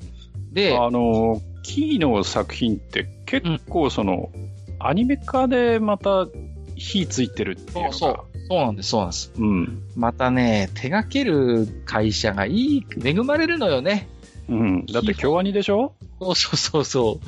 京アニは手掛けてますから、カノンにしろエアにしてもね、その、うんまあ、東アニバージョンも東アニバージョンもありますけど、はい。あの、ね、京アニがそうやって、まあ、あの作ってますから、うん。まあ、もう、で、シナリオがやっぱりいいですしね。うん、で、もともとエロ要素は希薄だから、はっきり言って取っ払っちゃっても何の差し障りもないんですよね、そのお話の流れとしてはね。テーマとかも。うん。だから、そういう意味ではしやすかったとは思いますよ。うんうんうん。だけれども、そうやって、あのーアニメ化によってまたこう、裾野が一気にガッと広がったって。それによってこう、普段エロゲをしない層も、わ、キーって会社、半端ねえってことになっていくわけですよね。う。うんん。まあね、えっ、と、喋ってき、まだまだ喋るんですけど、ちょっと次行かないといけないんで、えっと、で、えー、2004年ですよ。えー、ここはちょっと間が空くんですよね。満を持して、えー、クラナドが出るということでね。うん。はい。クラナドは人生ですから。はい。うん。ね。なんかよく聞きますよね。クラナドは人生ってね。そうそうそう。そのものズバリの書き込みはないそうですけれども、あ、そうなの？これ、うん。えーでもなんか、例えて言うなら人生かなみたいな、元ネタはそんな感じじゃなかったかな。かいずれこれもあれですよね。掲示板のやりとりが元ネタですよね。あはで、えーっと、ついにエロゲでなくなりました。はい。はあ、そうなんだ。はい。クラナドは原作から、えーっと、エロゲではありません。ほはいうそうだったんだ。知らなかった。知らないでしょ知らない人てないから。ね。うん意。外と知らない人もいるんですけど、クラナドはもともと、えーっと、アダルトゲームではないんです。はい。なるほで、えーついにエロゲではなくなってしまいましたが、まあ、これも美少女ゲームのまさに名作でしょう。で、2004年といえば、えーエロゲ業界では、えっ、と、 Fate/stay night。これが発売された年なんですど。ね。だから、今やね、ソシャゲで、大儲け、の FGO の元じゃないですか。 FGO の、まあ、ルーツですわ。はいはい。だから、 Fate/stay night がエロゲ業界を席巻して、えー、まあ、もうアダルトゲーム、美少女ゲーム業界は一強じゃないかと言われるんですが、まあまあ、 CLANNAD が出ることによって、この年はツートップと言われることになるんですね。はい。まあ、おそらくね、ジャンルの住み分けとかがやっぱり、あと、あったと思います。 Fate は、あの、エロゲでしたから、完全に。うん。はいはい。だけど、 CLANNAD はまあまあ美少女、エロゲの棚には置いてあったけど、確かに、えーうん美少女ゲーですから、エロゲではないので一応ね。うん。あるいはそのゲームの雰囲気とかテイストも全然違いますんで、はい。まあそういう意味で言うと、まああまりこう、被らなかったのかなという気はしますけれども、はい。で、えっ、と、内容はね、エアーからさらにその家族愛といった側面をこう前面に押し出しているということで、うーんと、まあ、学園パートがあって、卒業後のパートがあるっていうことで、これもちょっとしたパート分けがあるんですけれども、卒業後に、まあ、ヒロインと結ばれて家庭を築くところまでが描かれるということでうん、これはね、もう、もうアニメを見てくださいとしか言えない。もう本当に。そうだな。もうね、うんもう本当に、本当泣けるよ、本当にこれは。そうなんだ。泣きますね。うん。やっぱりこうちょっと現実と幻想が交差する、まあキーがお得意のシナリオではあるんですけれども、はいはい。はい。ただエアーと異なるところとして、最終的には、あの、主人公がね、世界に干渉することで、まあ、救いはあるんですけれどもね。う。うんん。あのね、ああの、クラナドはね、あの、一粒で三度美味しいって僕は思ってて、お独身の頃に見て泣くでしょ。で、結婚して妻がいる状態で見ると泣くんですよ。そうですか。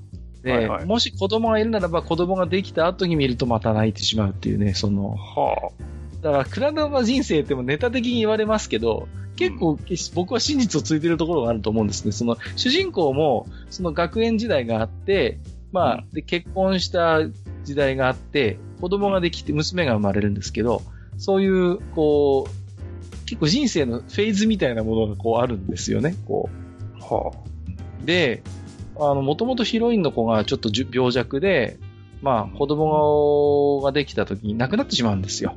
あ。なるほど。奥さんが。うん。で、子供も、ね、ちょっと、まあ特殊な体質を引き継いでるんですね、ヒロインの。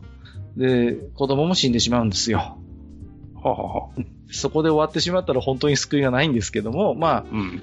最終的にはちょっとある種の奇跡がこれも起きますので、まあまあ、最終的には一応救いはあるんですけれどもね。うんうんうんまあ、もうね、でもね、切ないんですよ、本当にこう。で、なんでしょうね、その、まあ、こうやって初期の三部作の話をしてきましたけど、さっきもね、あの、タクティクス時代の話の時にちょっと触れましたけども、キーの手掛ける、そのゲームの、なんていうのかな、こう、シナリオとかっていうのは、最初はやっぱりこのエロゲーとしての要素をやっぱ付加することによってやっぱ成功した側面っていうのは僕はやっぱあると思うんですよね。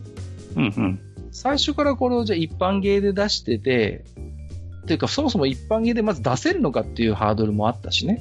うん。で、僕この頃よく肌感覚でわかるんですけど、いわゆる非アダルトの PC ゲーが本当に苦しい頃で、この頃って。うん。うん。やっぱ一つアダルトっていう属性をつけないとなかなか市場に回らないっていう、やっぱ時代的な要請もあった。うん。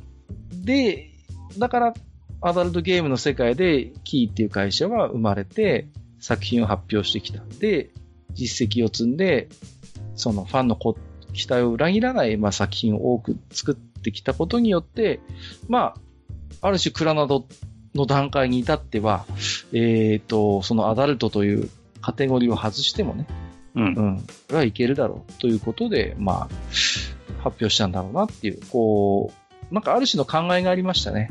クラナドが非18金ゲームとして出るんだよっていうことを最初に知った時にはね、あ、こういうゲームもそういういわゆる一般的な、まあ、美少女ゲームではあるんだけれども、そういうアダルトの属性を外しても、あ、勝負できる時代になったんだなっていうなんかちょっとこうね、うん。うん。考えがありましたね。で、今でもキーは、えっ、と、アダルトゲームも出してますし、非アダルトゲームも出すんですけれども、はい。まあ一つには多分このクラナドの成功があって、まあちょっとした自信を深めているところがあるのかなと思います。ううんうん。で、えっ、と、その後もね、プラネタリアンとか、リトバスとか、クドワフターとか、いろいろキーの作品でおしゃべりしたい作品はあるんですが、ちょっとそこまで行くとちょっと、今日は、えっ、と、時間もないので、うん。少し、えっ、と、割愛をね、させてもらいますけれどもね。ね、おじさんらしく古い作品だけというね。そうそうそう。はいはい。一応今日ね、語るべきキーの方向性の話は、クラナドぐらいまで触れておけばなんとなくいいかなという思いもあります。なるほど。で、えっ、と、まあ、まとめというわけじゃないんですけれども、その、キーという会社がやっぱり果たした役割ってなんだろうなっていうことなんですよね。う。うんん。で、これら初期の作品で一貫してやっぱり描かれるのは、うーん、およそエロゲの世界では似つかわしくない死というものと、あるいは忘却なんですよね。うんうん。これをこの会社は一貫してテーマとして扱ってきました。うん。で、えー死というのはもちろん肉体的な終わりですよね。うん。で、忘却というのは、たまにマスターもね、あの、喋、りますけど、忘れられてしまうっていうことは嫌われることよりももっとこう、実は、ある種刺激的なものであって、精神的な終わりを意味するわけですよね。はいはい。人様から忘れ去られた時にその人が本当に死んでしまうっていったような言葉があったような、なかったような。うん。でもこの死と忘却という非常にこう、なんていうのかな、ある種刺激的なキーワードという、キーワードというものをキーという会社はこだわってテーマに据えてきました。うん、はい。で、これを繰り返しテーマやシーンで描くエロゲ。うん、おそらく一連のキー作品が最初ではなかったかと僕は思うんですね。うん、なるほど。うん。うん、だから、その、およそエロゲの世界において、その、キャラクターが死んでしまう。あるいは主人公がヒロインたちから忘れられていく。あるいはヒロインの誰かが他の仲間から忘れられていくといったような、うん、えー、描写というのは、まあ、およそアダルトゲームの世界からは似つかわしくない、えー、テーマではあったんです。うん、それにやっぱり挑戦して成功を収めてきたというところに一つキーという会社の偉大さがある。うん。というのは、やっぱりこういうテクニックっていうのは、うん、二つの側面があると思っていて、一つはやっぱり前田さんの、その、彼はいろんな過去のね、文学作品をくれてきた。村上春樹の影響も強いって言ってたかな。はい。まあそういう方で、そういう一つ文学性というものをこう持ち込んで成立させることができるんだ。ということをまあ証明させてみせたというのが一つ。うん、もう一つは、こういった死や忘却によをアダルトゲームの世界に持ち込んできたときに、そこに言いようのない、こう、切なさ、情緒の高ぶりみたいなものが生まれるということをやっぱり証明してみせた。っていうのがもう一つのやっぱり功績かなと僕は思うんですね。うん。で、その、なんていうのかな、生きている一個の人間としてアダルトゲームのヒロインたちとの心の交流を描く作品というのはキー以前にももちろんありました。何度も今日触れているように過去愚者級でも語ってきたトゥーハートや同級生というのはその先駆けになるような作品ではあった。で、もうこの時点でエロゲのプレイヤーというのは、あ、あの、そういう恋愛要素のある、えっ、ー、と、アダルトゲームというものに、まあ、慣れてきた、ある種、その、自分自身の感性として。そういう下地があったんですよね。その時に、よりじゃあヒロインの印象をプレイヤーに刻みつけるときに、どうしなければいけないのかといったときに、そういう死であったりとか、忘却といったような、ある種ネガティブな要素のテーマというのを、こう、真正面から持ち込んできた。それがものすごく高レベルな事件でこう成立しているというのがやっぱりこの一連のキーの初期作品の魅力なんだと思います。うん。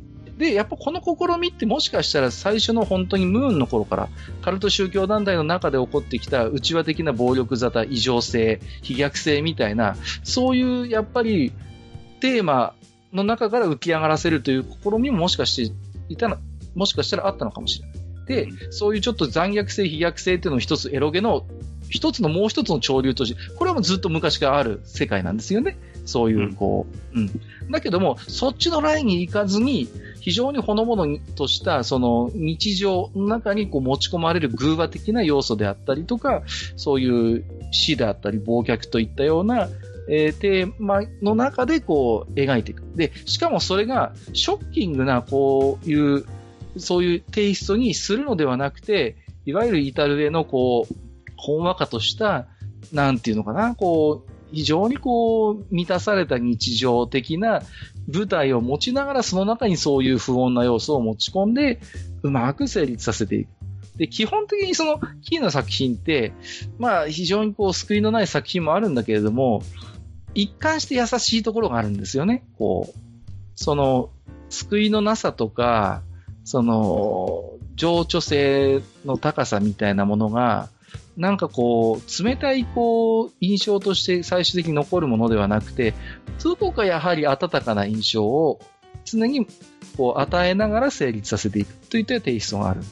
うん。で、その辺がね、やっぱりこう、上手だったと思うんですよね。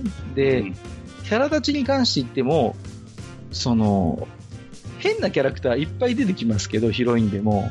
うん。いわゆるでも、例えば、うん。でも、じゃ世界征服できるロボを作るやつがいるとか、IQ200 以上の超天才みたいな、そういうこう盛り方をしてキャラを立たせることはしなかったんですよね。うん。そういうゲームっていっぱいあるじゃないですか。こう、本当に、こんなキャラいるかよみたいなぶっ飛んだ設定をひ、設定をヒロインにぶち込むゲームっていっぱいありますよね。もっと、ひもゆいな様の悪口を言うのはそこまでか。いやいやいやいやいやいやいや、まあまあまあ。まあまあ。だけど、その、キーで登場するヒロインたちのキャラ立ちっていうのは、ちょっと変わってるっていう、ちょっと他のこと違うよね。ちょっと不思議だよねっていう、その辺のさじ加減がすごい上手かなと思うんですよね。うんうん。だから、あ、もしかしたらちょっとこんな不思議な雰囲気の女の子、僕の街にも一人ぐらいいるかもしれない、みたいにちょっと思わせて。う。うんん。まあ、いないとは思いますけどね、グーとかっていう、こう、口癖のね、僕っ子はなかなかいないとは思うんですが、まあでも姉をしてる痛い子はたまにいるけどね。そうそうそうそう、い よくいたよね、なんかね。いたいた。うん。掲示板でもいましたよね。自称女の子で僕っ子みたいなさ。うん、そういういっぱいいましたけど、だから、そういうこう、どこか隣、自分の街あるいは隣町で起こってそうな少し不思議みたいな、そういうやっぱり要素がや、うん、上手で、あとはそういう本当にこう、日常の些細な人間性、ヒロインとの関係性が世界の危機とか奇跡みたいな大きな話に突然繋がっていくっていうね。いろんな過程をすっ飛ばして最終的になんかそういうところと繋がっていく。まあよくね、世界系ってどういうどういうものなのか僕もはっきりとは定義できないんだけれども、そういうなんか一つ00年代に大ブームを起こす世界観みたいなものを、やっぱりこう、ね、作ってきた。90年代の後半からやっぱり先駆けとして手掛けてきた。うん。っていうやっぱ功績が大きいんだと思います。うん。で、ね、やっぱりさっきも言いましたけど、あのーとにかくアニメ化、高品質なやっぱアニメというのが一方で生まれてきて、うんそれによってさらにファンが増えていく。うん。だからそういう環境の、なんていうかな、あのー幸せな部分もありますよね。う。うんですからね、あのーそれによってさらに再再生、ファンが再生産されて、まあ、ね、お若い方、20代、30代、まあ、20代の方でも、ね、こう、クラナダとか、エアーとかね、うん、カノンとか好きですっていう人がやっぱ今でも一定数いるっていうのもなんかこう、わかる気はするんですよね。うん。でもやっぱりこう、メインターゲットは我々おっさんのような気がするんですよね。その、今回のコラボの話にしてもね。ううん。まあ、今回のコラボはね、まあ、その、やっぱ鳥の歌とかの曲自体が出たのが、まあね、古いからっていうのもありますけどね。その頃ちょうどこうビビッと来てた人たちうんうん。って、やっぱりそれなりのいいお年になってるわけじゃないですか。でもおそらくデレステのこうメインプレイヤー層とも被るんじゃないですか？あのまあ、被るでしょうね、きっとね。あ、うん、おそらく、そうでしょ多分。だから、その辺をちゃんと狙って、うんやっぱり、あのー出してきてるから、いや、そりゃそうですよ。うん。うん、とは思いますよね。だけど、そういう、まあ、アダルトゲームのメーカーですけど、やっぱりもともとそのね、非常にそういうアダルト的な匂いとかがやっぱ希薄なメーカーだからこそ、割と抵抗なくこう、こういう一般向けのゲームとのコラボっていうのも、うん、実現するのかなという思いもありますし、うん。あとやっぱりね、きちんと自社で、こう、ブランドを確立させてね、特に BGM 周りとかもそうですけども、大事に大事に育てている。うんう。ん。居心地のいい会社なんですよ、実際。あの、いや、なんか、どこまで言っていいのかわかりませんけど、僕ね、スタッフが長い、あのね、結構ここし、スタッフがね、長居する会社なんですけど、理由わかるもん、なんか、ここは。うん。うん。そうそうそうそう。そうなのよ、本当に。まあ、ちょっと社長は変人ですけどね、ちょっと、ね。と。いいの？それ以上。いやいやいやいや、でもね、いい方向に変人なんで、非常にね、うん、なんでしょうね、一貫して、まあメインのシナリオライターの方がきちんといて、ブランドイメージをやっぱり確立させて、まあちょっとね、原画マンは変わりますけど、あの、作品のテイスト、雰囲気としてはやっぱりそういうものがきちんとある会社なので、うん。うんうん。やっぱでも、僕らの同世代でも熱心な、もう、それこそ、もう、カノンエアーの頃から今でもずっと、キー作品は買い続けてるっていうファンもいますしね。僕の知り合いにも一人いますけど。うん、まあそういう意味で言うと非常にファンとの関係も含めて良好な会社なのかなっていう気はしますよね。あんまり気が臭い話を聞かない会社ですね。こううん。だからまあいろんな意味で安定してるのかなという気はします。うん。うんうん。僕はところで、その、まだ、えー、楓さんの鳥の歌を聞いてないんですけれども、はい。うん。マスターご聞きました？これちなみに。もちろん聞きましたよ。ああ。はい。どうですか？最高です。あ、最高だ。はい。わかりました。はい。ありがとうございます。うん。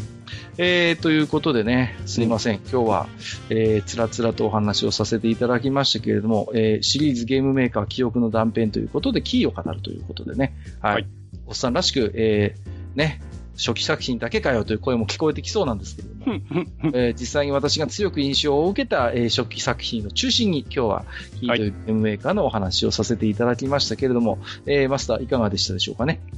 そうですね。まあ、いろいろ聞いていて、ん？やっぱりその、こう、まあ、エロゲー史というものがもしあるとすれば、まあ、ある、うんあるんだけど、やっぱりこう、一つ歴史の転換点を作ったのはここの会社なんだろうなという気はします。はいはいはい。うん。で、やっぱりその、えっ、と、エロゲとは何ぞやっていうところを考えるにあたって、その、いわゆるおかずとしての、まあね、例えばビデオだとかアニメだとか、ね、小説、漫画、いろいろあります。だけど、そういうものの一つとしてのゲームでありながら、そこをちょっと意図的、おそらく意図的なんでしょうけど、飛び出していっだうんうんっていうことが逆に、その、以後ね、逆にその目的、本来の目的を重視したものを作ろうみたいな流れが生まれるわけじゃないですか。そうです、そうです。うんうん。だからやっぱり、そういうところでね、やっぱりこう、歴史を作ったっていうと、ちょっと大冗談に構えすぎかもしれないけれども、はいやっぱりそういうところはあったんだろうなとは思いますよね。そうですね。ううん。あのー確かつまみ食いの話をしたときにはいはい触れたんで、触れたんですけれども、しましたね。順はい。順番としてはね、泣きゲーが先なんですね。うん、で、泣きゲーのカウンターとして抜きゲーっていう概念が取り出されるようになりましたので、うん。やっぱりそういう意味で言うと、まあ、ある種その、泣きゲーの全盛期っていうのが、その、2000年代に入ってから起こるんですけれども、うん。うん。まあ、それがこう、一つ流れをやっぱり作ったやっぱり一連のゲームなんだと思うんですよね。う。うんん。だからこそそのカウンターとしての、うんまあ、変な話なんですけど、もともとエロゲーは抜きゲーみたいなもものじゃないかっていうのも、まあ、もっともだとは思うんだけれども、うん。うん。そうそうそう。ただ、それだけ、抜きゲーっていうわざわざ言葉を持ち出してくるほど、当時のやっぱりエロゲ業界っていうのが一つ大きな流れとして、あの、エロゲーっていうものがこうね、えー、こう、なんていうのかな、ああったっていうことなんですよね。うん。で、やっぱりそういう泣きゲーのね、流れっていうかそういうものをやっぱり作ってきたのは、やっぱりこのキーであって、うん、またその、キーのさ作る作品によって、エロゲ批評みたいな、結構エロゲ論壇みたいなのもこう、生まれてくるのよね。こう、はあ。割割と有名な批評家の先生がね、うんこのキーの作って一連の作品をこう分析してみたりとか、それで本書いちゃ、本書いちゃったりなんかしてね。はだから、そういう何かこう、なんていうんですかね、そういう批評される対象にまで、それがね、単純に批評される対象になったことでエロゲが、あの、高みに上がったっていう僕はそんなあ。単純なことを言うつもりはないんだけれども、うん。一方で、そういう一つ、こう、人々の間で分析され、語られ、うん、るような、そういう深い作品というのも、アダルトゲームの世界でも起こるんだ。あるいはアダルトゲームだからこそ、そういう批評が生まれるんだっていう、まあそういうやっぱりこう、面白い潮流も一方でキーは作ってきた。うん。っていうところはあります。で、やっぱりね、うん、僕ももうこの世界でお仕事して、だんだんベテランって言われるところに入ってきましたけれども、やっぱね、多かれ少なかれ影響は受けるんですよね。うん。うんで、やっぱり少しそういう、ちょっとね、切なさをざ前面に出すようなゲームであれば、当然のように影響を受けているし、参照されるべき作品群ですしね。う。うんん逆に、その、キーの手掛ける作品の批評、いや批判的な側面からこう、作っていくゲームで名作みたいなものも、まあ、今後語る機会もあるかもしれませんけど、そういう作品も生み出されてますんでね。う。うんん。やっぱ、いろんな意味でやっぱり、その、プレイヤー、ファン、あるいは中の人 にとってみても影響の大きい、やっぱり会社であるし、うんこれからもやっぱりこう、この栄枯盛衰の激しい、えー、アダルトゲームメーカーの中においてね、うん。やっぱり今後も一つ揺るがない存在としていてほしいっていう思いがすごい僕はありますね。うん。というところですかね。はい。えー、ということで本日は、えー、ちょっとね、デレステコラボをきっかけにいたしまして、シリーズゲームメーカー記憶の断片、シリーズ4、キーを当たる、キーを語るということで、マスターとおしゃべりをさせていただきました。本日のマスター、ありがとうございました。はい。ありがとうございました。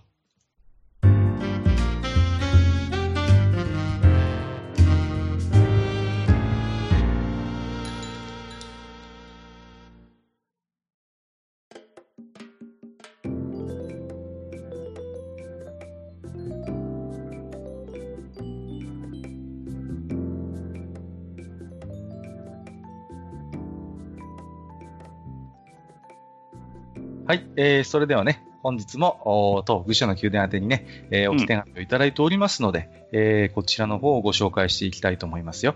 はい。はいでは、まずは Gmail の方は、えー、またね、えー交代で読んでいきたいと思いますけども、1通目はではマスターの方からお願いいたします。はい、わかりました。じゃあ、早速ご紹介。えーと、1通目は、えー、彩雲のオルバさんですね。ありがとうございます。ありがとうございます。えーと、えーすっかりご無沙汰しております。彩雲のおっぱい。元い、えー、彩雲のオルバーです。何をいきな言ってるんですか えーだって書いてあるんだもん、そうやって。あ、まあ書いてますえね。ーはい、何やら愚者級が引っ越したということで、ポッドキャストで過去回全部聞けるようになってるじゃないですか。うん地下1階の元気なマスターの声がまた聞けるじゃないですか。そんなに元気かな？まあいいや。えーすみません、取り乱しました。えー私が愚者級を聞き始めたそもそものきっかけであるオーガバトル関連の回がまた聞きたくて、ひ久々に聞きましたよ。えー通勤時間に地下50階のランスロット回を、あーえーあれだね。はいはい。ヤスさんをお呼びしたがいですそう。だね。はい。はい。えー何度も聞いたはずなのに、一人で、そうそう、そうなんだよ、などと盛り上がりながら聞いてしまいました。海の見える教会でランスロットの話のくだりは、聞いていて込み上げるものがあり、ドット絵で床を這い、オルゴールに手を伸ばす。変わり果てたランスロットの姿が頭に浮かんできて、涙が込み上げてきました。えー使わなくなって久しい Wii を引っ張り出し、バーチャルコンソールでダウンロードしていたタクティクスオーガをまたプレイし始めたのは愚者級のせいだからなということでね。はい。はいえー PS、私は初回プレイ、当時中学生でロールートに突入した人でなしですが、えー冒頭のおっぱいをマスターに読んでいただきたく、以下略って書いてますね。はい。ありがとうございます。はい、ありがとうございます。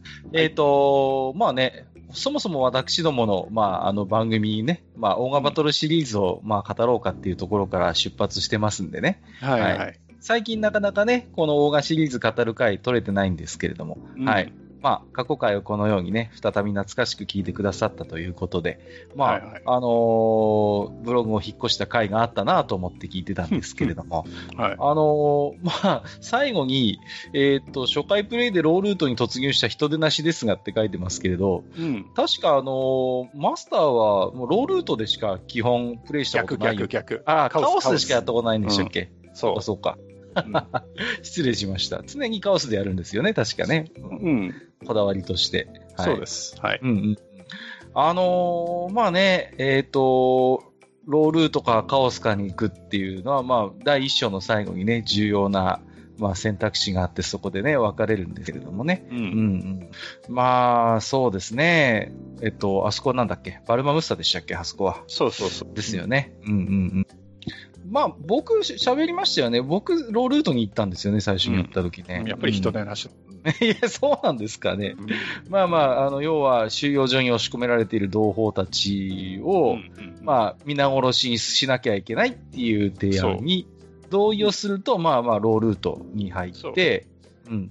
バカなことはやめるんだっていうと、カオスルートに入るっていうね。そうそう。うん、だから結局、こう、意欲をなくした同胞たちは、うん、その立ち上がるね、立ち上がる意欲をなくした同胞たちは、はい、同じ立ち上がる同胞のために犠牲になれと。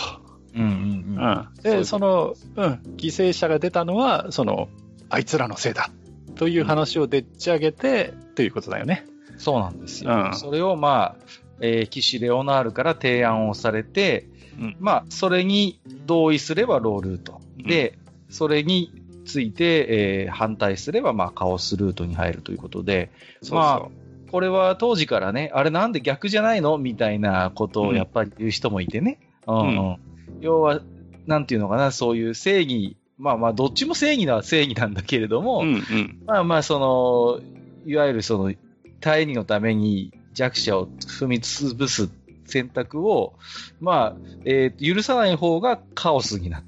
うん、それもやむなしという選択を取るとローっていうのが、まあまあ、やっぱり新鮮は新鮮だったんですよ。うん、だから、その時に主人公が属している団体にとっての正義。正義ってほら、ね、うん、その、主義主張によって正義っていっぱいあるから。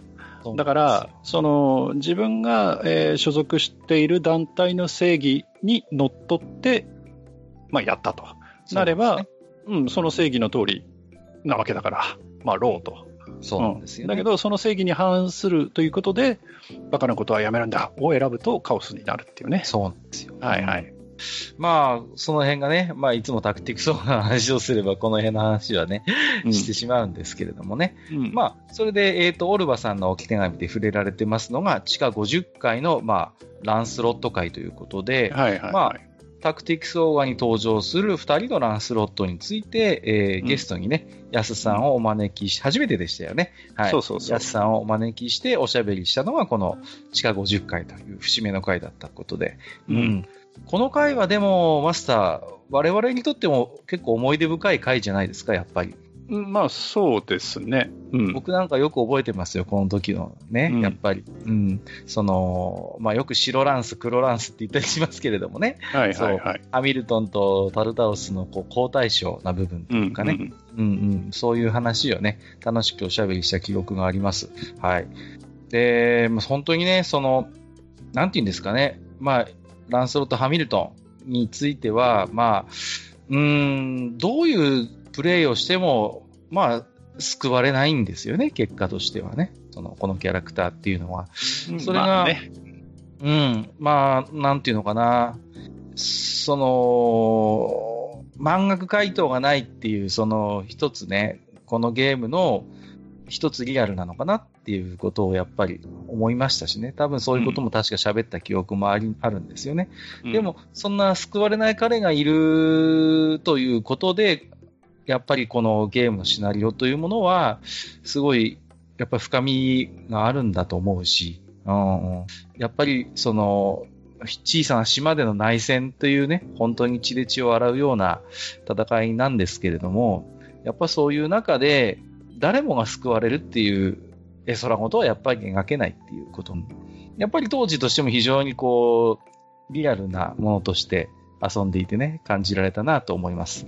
で、やっぱりそういうお話って、この、当時はやっぱ少なくて珍しくてね、うん、いろいろと仲間内でもね、議論になったりとか、そういう本当に思い出深い我々にとってはね、ゲームでしたよね。うん、まあね、オルバさんも Wii をわざわざ引っ張り出してきて、またね、バーチャルコンソールでということなので、これはスーパーファミコン版だと思うんですがね、はい、タクティクスオーガをまたプレイし始めたということ。これもなんか我々のせいということになってますけど。ね。うん。でも、なんか気持ちはわかりますよね。こうなんか定期的にちょっと遊んでみたくなる気持ちはやっぱり僕もありましてね。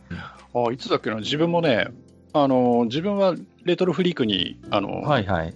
取り込んであるんで、ええいつだろう、何ヶ月か前に、あの、最後のボス戦だけやりましたね。おお、うん、最後の。ボス前のセーブデータが確かあったので。はいはいはい、はい、ああ、なるほどね。やりましたね。いやー、ね。懐かしいな。何でしたっけ？エクスハラティオの話とかなんかしたな。なんか、うんマスターと、ね、その、幻の技っていうことで、なんでこれが入ってるんだみたいな。50回じゃないけどね。あ、うんそうでしたっけ？同人、あ、そうだ。あれは、あれだ、同人誌の回で喋ったんだった。うん。そうでした、そうでした。はい。で、まあね、過去何回かこうやってオーガバトルについておしゃべりした回がありますので、まあ、えー、ぜひね、まだお聞きになってない方いらっしゃいましたら、今、アプリ上でもね、気軽に聞けますので、聞いていただければなと思っております。久しぶりにやりますか？大掛かああ、そうですね。うん。忍者について語りますか？影とかね、結構いますからね、キャラクター的にもね。うん。うん。まあね、いろいろとやっぱり語れる要素もあるし、僕一回ね、あのーまあ割とマイナー扱いされますけど、タクティクスオーガ外伝の話も一回ちゃんとしたいなと思ってるんですよね。あうん僕あ。はそ、れは飛躍になりますわ。一応僕ニコ生で3周してますので、あの、うん結構遊遊んだと思うんで、よくシナリオもまあいいろいろとね、まあ、本編というか静電ほどの深みはないかもしれませんが、なかなか携帯機としてね、塗られている部分もありますのでね。本当はさ、うん。あの、まあ、これ裏話になりますけど、はい。あの、64の話しようっていう話は前からあるんだよね。ずいぶん前、もう何年も前からね、そういう話もしてるんですけど、マスター。で、その時に、ちょっとこう、来てほしいゲストがいて、そうそうそね、そのゲストがね、また連絡取れないんだ、これがう。。そうなんですよ。我々以上に64に詳しいね、我々の共通の友人がいるんですけれども。なかないか捕まらなくてですね、うんはい。ちょっと一回、こう、ね、しっかり連絡をもう一回取って、ね、うん懐かしく64の話もしてみたいなと思いますけれどもね。はい。はい。えー、ということで、彩雲のオールバさんありがとうございました。またよろしくお願いいたします。はい。また言っちゃったよ。2通目、えっ、と、モロスさんからいただきました。こちらは私の方で読み上げたいと思います。マスター様、カッカ様、こんにちは。番組は十分以上に盛り上がっているのに、さらに長時間化に貢献するのもあれだと猛省し、心の師であるオジオンの沈黙の教えに従って、しばらくロム線に徹しておりましたが、ゲド戦記紹介会というカッカ様渾身のチョイスに、今回だけと金を破り筆を取らせていただきました。いやいやいや、そんな 遠慮せず、ぜひおき手紙お待ちしておりますよ。あれは高一の夏休み明けの課題提出。この3部作について熱く記した読書感想文を出したら、原告教師から長すぎと一言だけ言われたな、遠い目。ああ、高一でですか。これはなかなか、すごい経験をしてますね。さて、地下184回ゲド戦記紹介ですが、3部作各巻のテーマを的確に抜き出して、記憶のツボをついてくるすば素晴らしいご説明だった上、例の4巻も公平に扱ってもらってた点がとても良かったです。結果的にクローズアップされた感のある4巻についてですが、どんなファンタジー作品でも適当な理屈でめでたしめでたしを描きさえすれば、社会もそれまでのお話に出てきた男も女も、諸問題は万事解決するのかという作者に湧いた疑問、鬱屈がだいぶ後になってから形になった後日談だと認識しております。うん、なるほど。うん大人気作の後日談的なものには、なんかこう、ファンサービス精神的な何かがあるだろう。とワクワクして読んだ結果、そこに描かれていたのは企業社会、男社会をドロップアウトして、何の取り柄もなくなった世の男性一般になぞられているであろう、かつての主人公ゲドの等身大の苦悩だったので、特に同性としてショックを受けた困惑した人多数だったというのが当時の顛末だったと思います。うんうん若干ネタバレですが、適切なリードによる推定50代の脱童貞を経て、で、元大賢人からただの男にジョブチェンジする内容の熟年ロマンスを、ジブナイルファンタジーの傑作続編みたいに出版した岩波書店さんの懐の深さにはうならされますね。文字通り取っていいのかな？えーあとは日本のなろうじゃないですが、海の向こうでもある種飼いならされた商業ファンタジーが氾濫している状況に対して、ドラゴンという本来最も荒々しくコントロール不能で危険な力を持つ存在を通じて、ファンタジー本来の意義を問い直す的なメタ要素も込められているちょっと特殊な作品なので、3巻までと同じシリーズとして無理にくくる必要ないかなと個人的には思っています。その後、だいぶ後年にはなりますが、ゲド戦記のテーマを進化、深くですね、えー進化させて、もう一度少年少女の成長や自分、社会との折り合いの部分にフォーカスした、ルグイン晩年の良作ファンタジーに、西の果ての年代記三部作という作品があります。あー西の果ての年代記はテーマや語り口の円熟度合いに反して、一貫主人公の能力が視線だけで相手の人体内部を破壊する、相手は死ぬ。という、日本のラノベでもそんな強烈な特殊能力聞かねえよ。という派手な設定もあったりで結構ハラハラしますよ。ちなみにその能力は遺伝だけど意思相伝じゃないみたいです。この作品の執筆時点でル・グインは足立光先生どころじゃないくらいのご高齢だったというのに、なんでこんなにティーンの不合理でままならない心情、至って自然に描けるのかとても不思議に思ったものでした。一昨年春にお亡くなりになった時は残念でもありましたが、物語ることで死を出し抜くという後年の作品でちょくちょく語っていた死生観を思い出したりして、何か静かに痛む気持ちになれたことを思い出します。余談ですが、愚者級でたまに思い出してはいじられるキングキラークロニクルに関して、商業ファンタジー全般に対して基本超辛口なはずのル・グインおばあちゃんが寄せたとされる推薦文が、もう最高。という不自然に短いフレーズだったので、絶対前後のコメント誰かが切ってるだろうと思いました。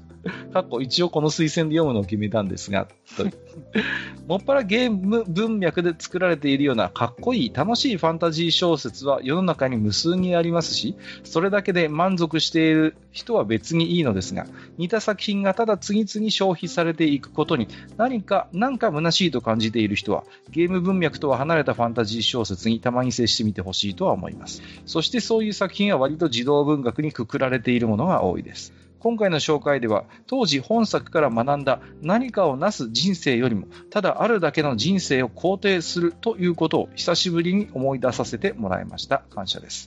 決まり文句で恐縮ですが、お二方、ファミリーの皆様、そしてリスナーの皆様、ご自愛をいただけたらと思います。長々と大変失礼をいたしました。死の教えに従い、口をつぐみ沈黙に戻ることといたしますといただきました。ありがとうございます。これはね、えっ、と、前回の、えっ、と、ゲド戦記のね、感想ということでいただきましたけれども、あの、非常にね、あの、熱い感想をいただきまして、あの、とても嬉しいです。ありがとうございます。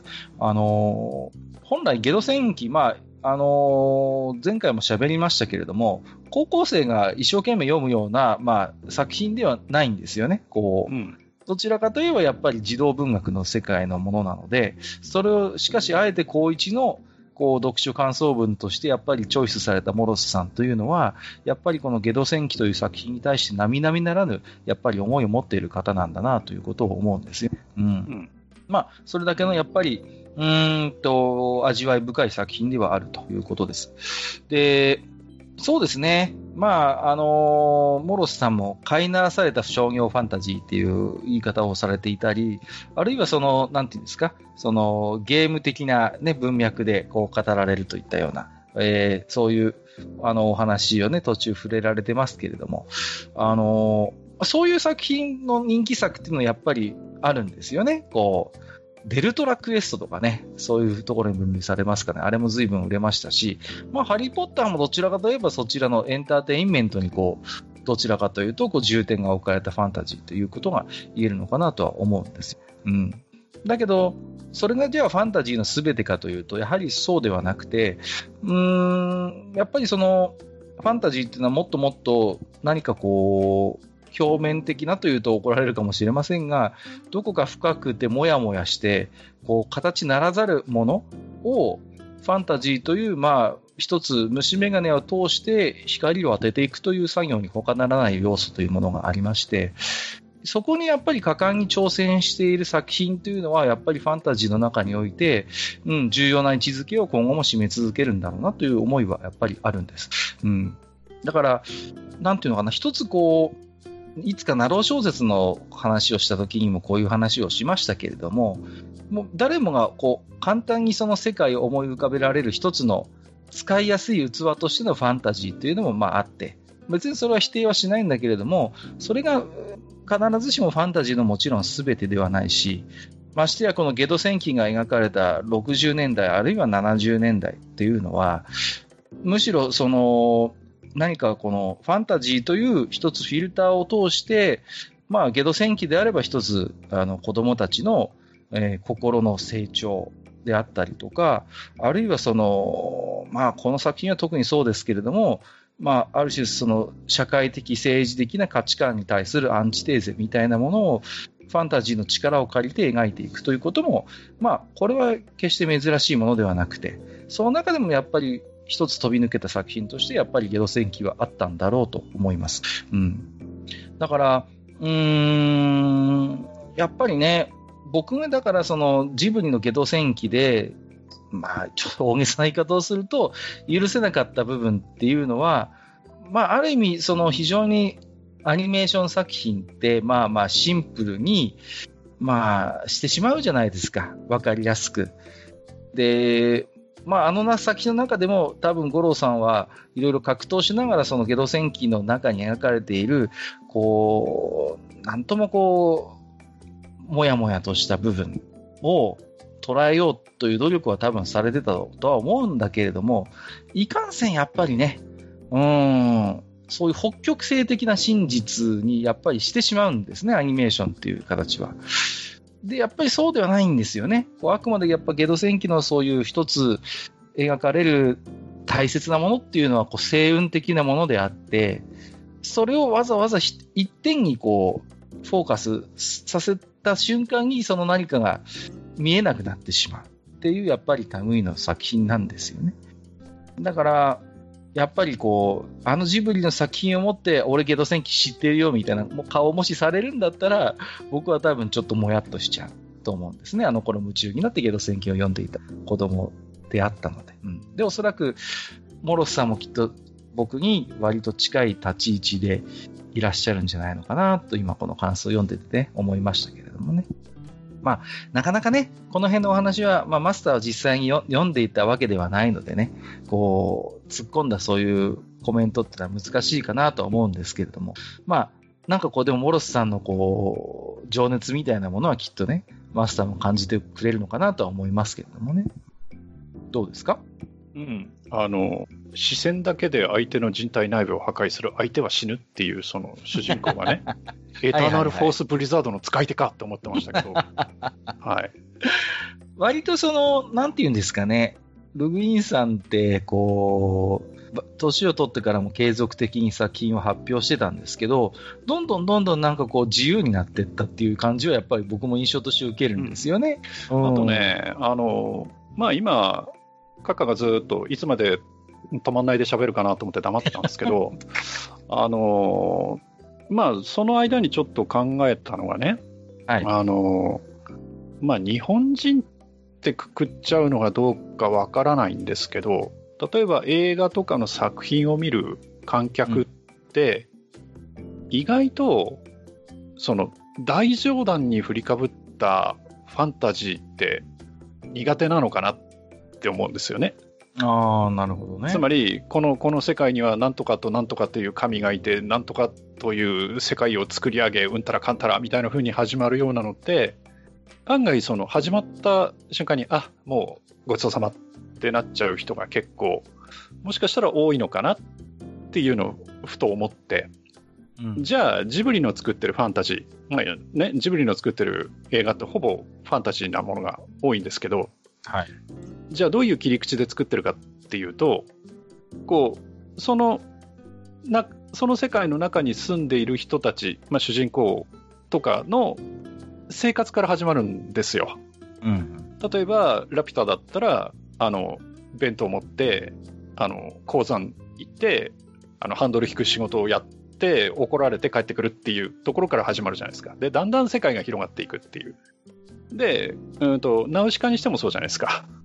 ナウシカにしても、なんか空飛んでて、なんか虫のその抜け殻と出会ってみたいな。で、持って帰ってみたいな。なんかこの世界おかしいぞっていうところからだんだん世界のその紹介が始まってってみたいな風になるじゃないですか。で、そういう構造っていうのは実は、うんと、その後のジブリ作品も全部似たような作りになってるんですよね。もののけにしてもそうだし、千と千尋にしてもそうだし。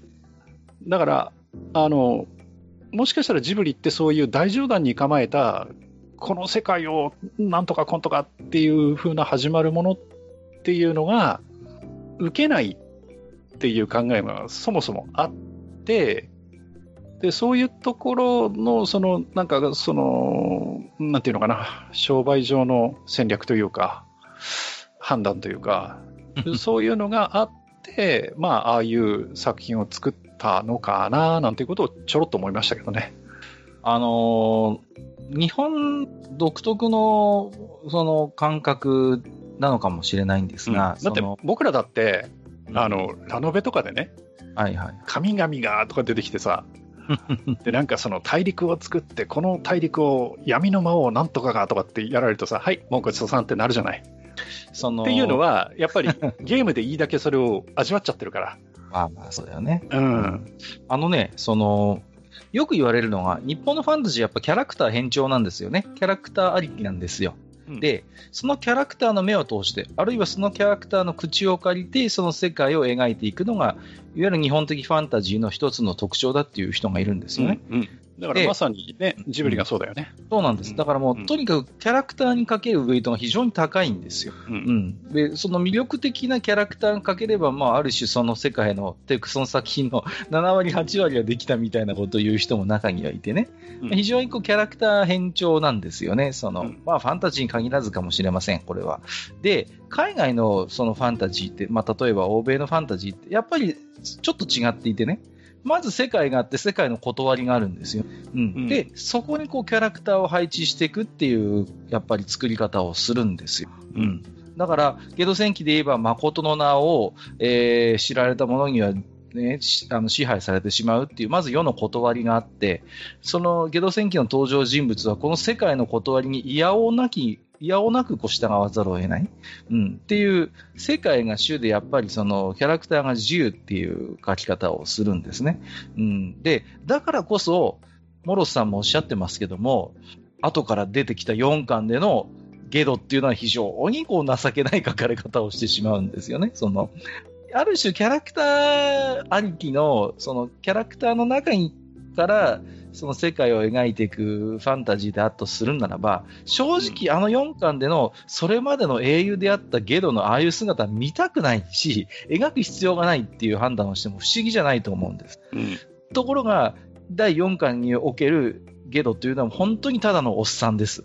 で、生活するその術を大して知らないわけですよね。今まで大魔法使いとしてチヤホヤされてきて、魔法で全て解決できるような世界に生きた人ですから、地に足について暮らしているのは全然できないんですよ。こんなこともできないのとかって手内になじられながらこう、一つずつ覚えていく、もうなんか旬を過ぎたおじさんみたいな書かれ方するんですよ。だけど、それってゲド戦記の世界では割とまあまあ、納得度が高いというか、まあ、相当違和感はありますけどね、それでもね。あの、でも、まず世界ありきで、世界の断り、世界の流れありきで、そこにこう、いやおやくま、いやおなく巻き込まれるキャラクターたちっていう前提があるからこそできるのであって、だから仮にそのジブリ的なそういう作り方、あるいはキャラクター変調の作り方でゲド戦記を描くとするならば、正直第4部なんてのは絶対に作れない話なんです。うん、うんうん、英雄が、英雄なき時代の話になってますから、ある種、その4作目って。まあね、今話したことは、あの、地下90階かな、あの、ワールドビルダーとストーリーテラーの話っていうのがあるんだけど、そこにもちょっと通ずるものがあるかもしれないですね。そうなんですよね。確かにあるかもしれない。うん。だからね、なんでしょうね。前もなんか喋った気がするんですけど、こう、なかなか日本でそういう本格ファンタジーみたいなものっていうのが、なかなかこう、もしかしたら土壌的に生み出しにくいものがある。前もこれも喋りましたけど、1巻が成功しなかったらもう2巻3巻なんて出るはずがないっていう世界ですから、今やね。いや、だから、ね、僕らがその名作、名作とか、その、まあ、いろんなこと言って崇め立てまつってる指輪物語あるけど、はい。例えば今あれがポンと日本で出て受けるかって言ったら、まず受けないと思うんだよね。まず続刊出せないんじゃない？一巻目でこけて、うん、うん、全然冒険に出ないしさ、うん、なんだか七面倒くさい説明ばかりで、さっぱり話が進まないってことになりますからね。うん。うん、だから、その辺のこう、余裕がないんですよね。我々も訓練されてないから、うんさっきマスターがおっしゃったように、いきなりそういうつらつらっとは、あの、それこそ新約聖書の冒頭みたいに、イエス・キリストの系図みたいな話がダラダラダラって、もし続いちゃったりなんかしたら、あ、あ、うんもういいです、みたいになっちゃうわけですよ。だから、やっぱそれは一つ読み手の問題もやっぱあるんだとは思うんですね。その、訓練されてないっていうと。だけど、まあ、あと、どうしてもね、こう、神っていうのを軽々しく出すと、また陳腐になっちゃうっていうのもあるからね。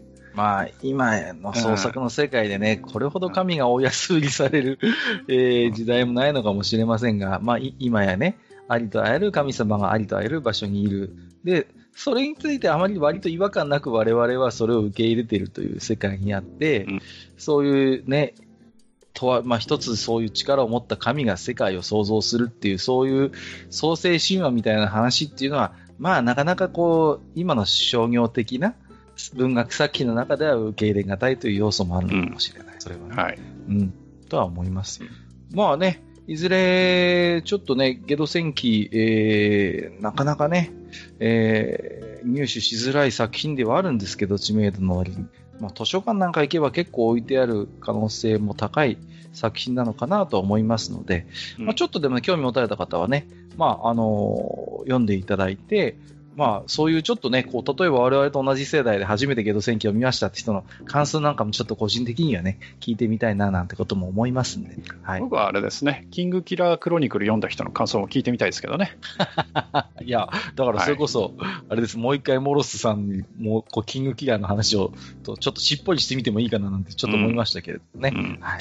まあ、ただまだ終わってないからね、あれはね。そうなんですね。うんはいはい、そうなんですよ。ちょっとね、どの辺が着地点になるような感じもするんですが、えーと、モロスさん、ありがとうございました。またね、あまり遠慮なさらずに、はい、また、えー、これはという回がありましたら、えーうんそんなオジオンの教えに縛られず、えー、長い置き手紙にね、またお待ちして思います。長くなくてもいいですけどね。はい、よろしくお願いいたします。さあ、えーここからはですね、ツイッターのリプライや、ハッシュタグ、愚者の宮殿をつけていただいたつぶやきから、今回もいくつか、えー、と抜粋にてご紹介をさせていただきます。えーもちろん、私どもすべて拝読はさせていただいております。いつもたくさんね、愚者の宮殿、ハッシュタグつけてつぶやいていただいておりまして、ありがとうございます。5つ目、でっかいのもみたいの三世さん。だいぶ慣れてきましたよ。は えっい。と、愚者の宮殿ガシガシ聞いて、ようやく地下26階まで到達。懐かしいおもちゃといえば、かの筋肉マンも必殺技にしてたフィンガーポップスを思い出す。いや、無理やりひねり出しました。ということで、うんありがとうございます。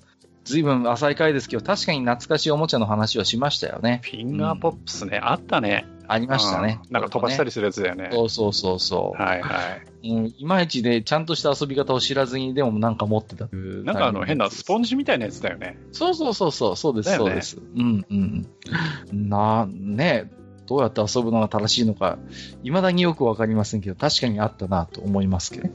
うん。あのーあれですね。この前、まあ、あのー息子連れて地元のスーパーに行ったら、あの、ガチャガチャがあってね。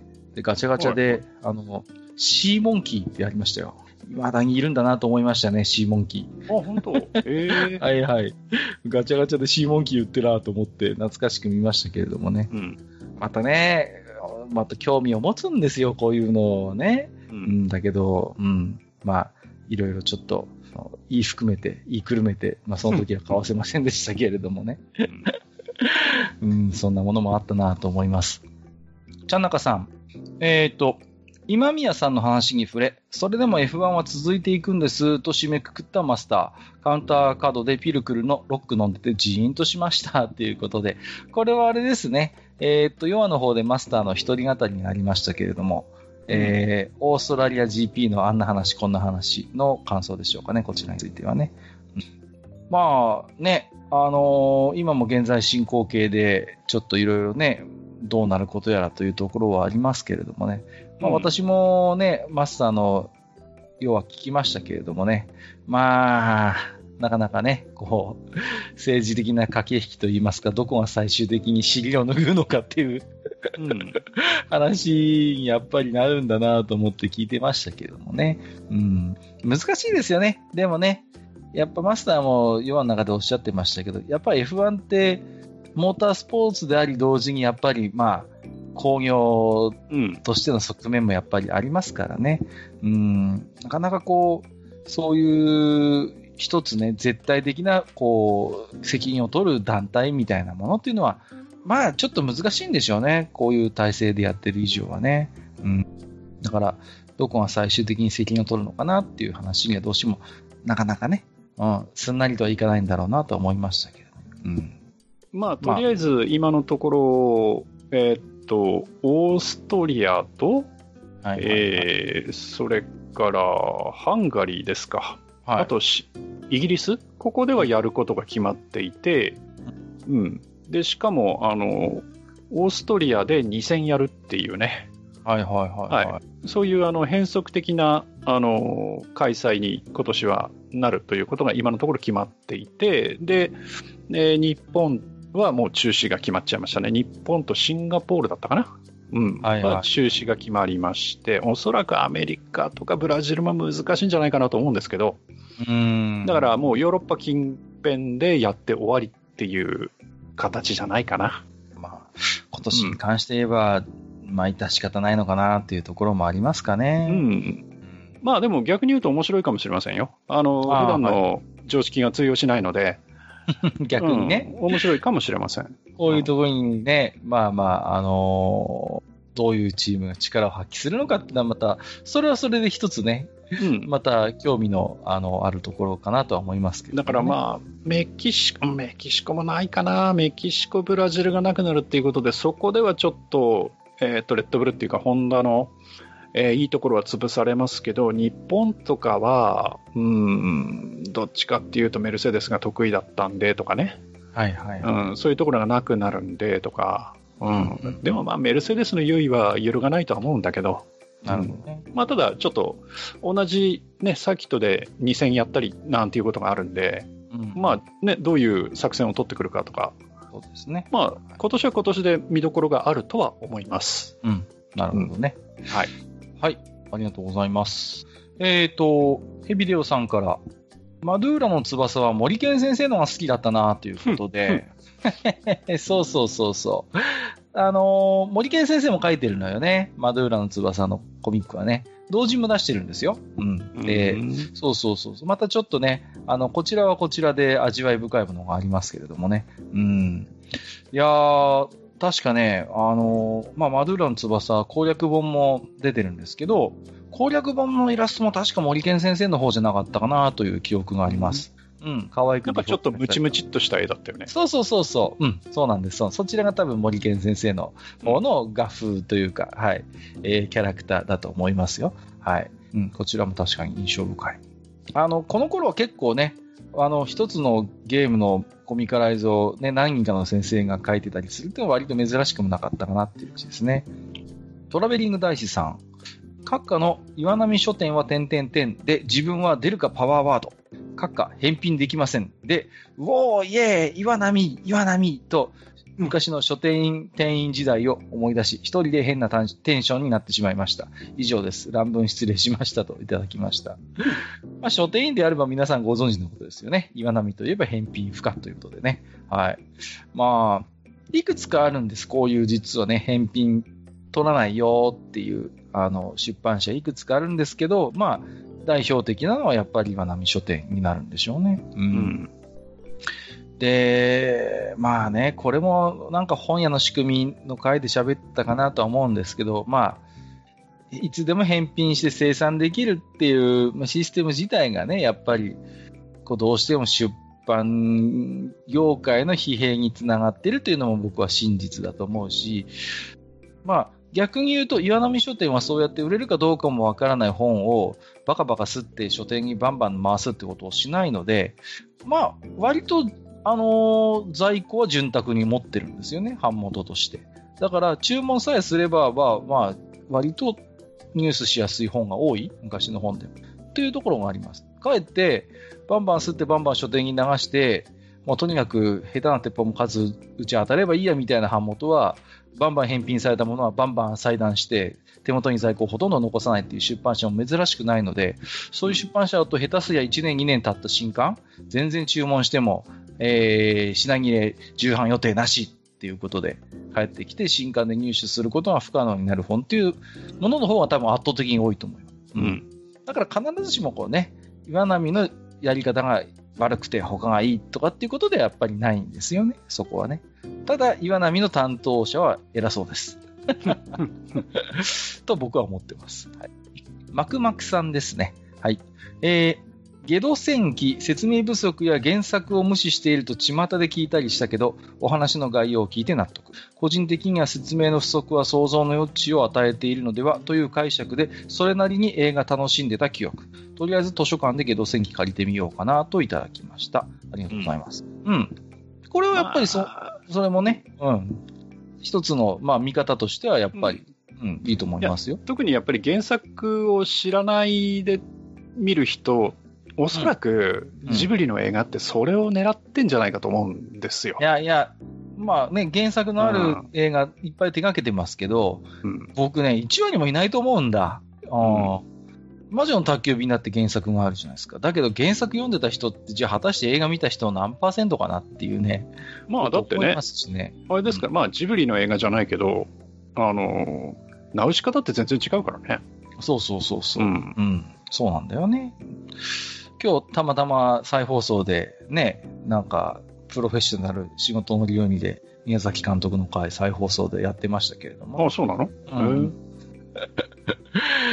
ずっとコンテ、コンテ書いてるのね、あの人ね。ああの人だって、言っちゃなんだけど変人だもん。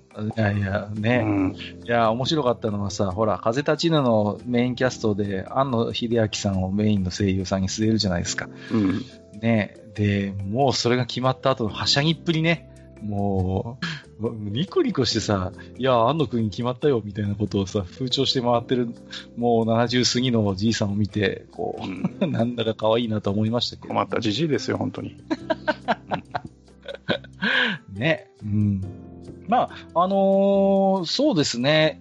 まあ、興味を持ってぜひ原作に当たってもらうと、またゲド戦記の違うやっぱり魅力があると思うし、あの、ゲド戦、映画のゲド戦記ではもうすっかり大魔法使い前とした、ある種寄捨て人みたいな雰囲気さえまとったゲドになってますけど、そこに至るまでのね、こう、ゲドのやっぱり苦労、成長をやっぱり見た上で、まあまあ、話自体はちょっと違うんだけど、あの映画を見れば、まあ、ゲドに対する見方みたいなものもちょっと変わってくるのかなと思いますね。うん、うん。まあ、ぜひね、はい、あの読んでいただいて、また感想があればね、寄せていただければなと思いますよ。えー、深見さん。ゲド戦記会拝聴閣下のお話を聞いて、えー、最初からちゃんと読み返したいと思いました。ストーリーを聞いた後で読みたくなるな。映画解説なら浜村淳か武田鉄矢か？閣下で3人目かもということで、いやー、そんな恐れ多い、恐れ多いところに並べていただいてますけれどもね。はい。まあ、やっぱり好きな作品だからこそね、ちょっといろいろおしゃべりしたいこともあったというところですけれどもね。映画、解説、ね誰ですか？こう、パッと出てくるのは。水野晴夫さんですか？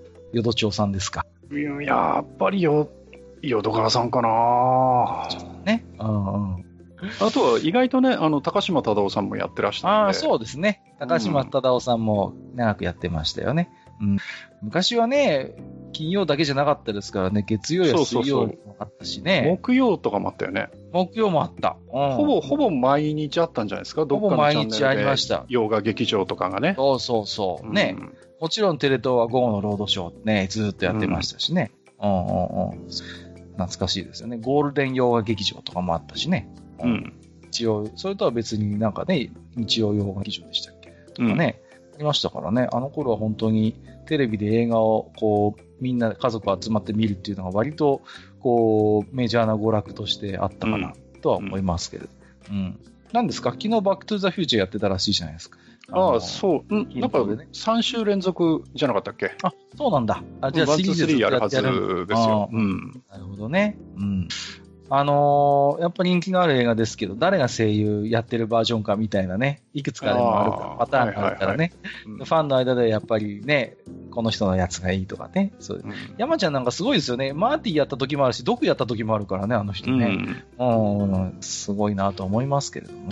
バックトゥーザフューチャーはね、あの、あれですよ、何年前かな、うん。新婚旅行で USJ 行きましたけど、やっぱりね、あの、デロリアン見たくてね、うん。嫁さんとなんか行った記憶があるのはもう随分前になりますね。まあ、だけど、あの、バックトゥザフューチャーの、まあ、2ですけど、はいはい。あの、未来にマーティが行った時のうん。ものがね、はい。あの、最近になってこう、現実にこう作られたりとかっていうのがああ、結そうそうそう構出てきて、。あの、勝手に閉まる靴とか、はいはい。靴紐がね。うんはいはいはい。ありますよね。エアボードもどっかで作ってましたよね。あります、あります。だかでももう追い越しちゃったんだよね。あれ2015年か何年かでしょ？確か未来の設定。ああ、そうでしたっけ？うんもう追い抜いちゃってるんだけど、なんかそういう未来予測的な話もなんか面白いなとは思いね。なんかね。はい、えー、お次はモロスさん。あ、こちらでもいただきましたね。えー、しばらく仕事都合で聞けていなかったが、これはミドルアース警察改め、アースシー警察出動、過去出向会がついに到来したかということで、まあアースシーっていうのはゲド戦記の世界。うんとりあえず4巻以降批判しとけそうは皆誠の名で捕獲。ともあれ聞くためには、まず口をつぐまねば、といただいております。まあ、ここからさっきの Gmail につながるんだよね。つながる感じですよね。うんそうですね。はいはい。まあね、うん。4巻以降は批判しとけそう。まあまあ確かにね。4巻は4巻でやっぱ魅力はあるんですけれどもね。まあちょっと児童文学とは言い難いかなという感想を僕は持ちました。はい。うーん。ルグインさんってやっぱりこう、ファンタジー作家である前にやっぱ SF 作家なんで、こう、結構ファンタジーの中に思考実験的な設定とか混ぜ込むの好きなんですよね。割と、まあ、ゲド戦記に限らず。4巻とか結構そういう、ちょっと実験的なやっぱ匂いもしましたけどね。RPG 博物館さん。地下183回拝聴。癖のあった懐かしいゲームといえば、ナムコのバラデュークとリブルラブルかなということでいただいております。はいはいはい。ね、うん写真付きでいただきましたけど、写真で付けていただいているのは、あの、ペケロッパ版の、えーはいリブルラブルになりますけれどもね。はいはい。うんリブルラブルは確かにね、うん、あの、操作系がとにかくレバー2本っていうね。そうそう、ううんん、特徴的でしたよね。ううん。なん、なんですかね。で、左がリブルで右がラブルかな。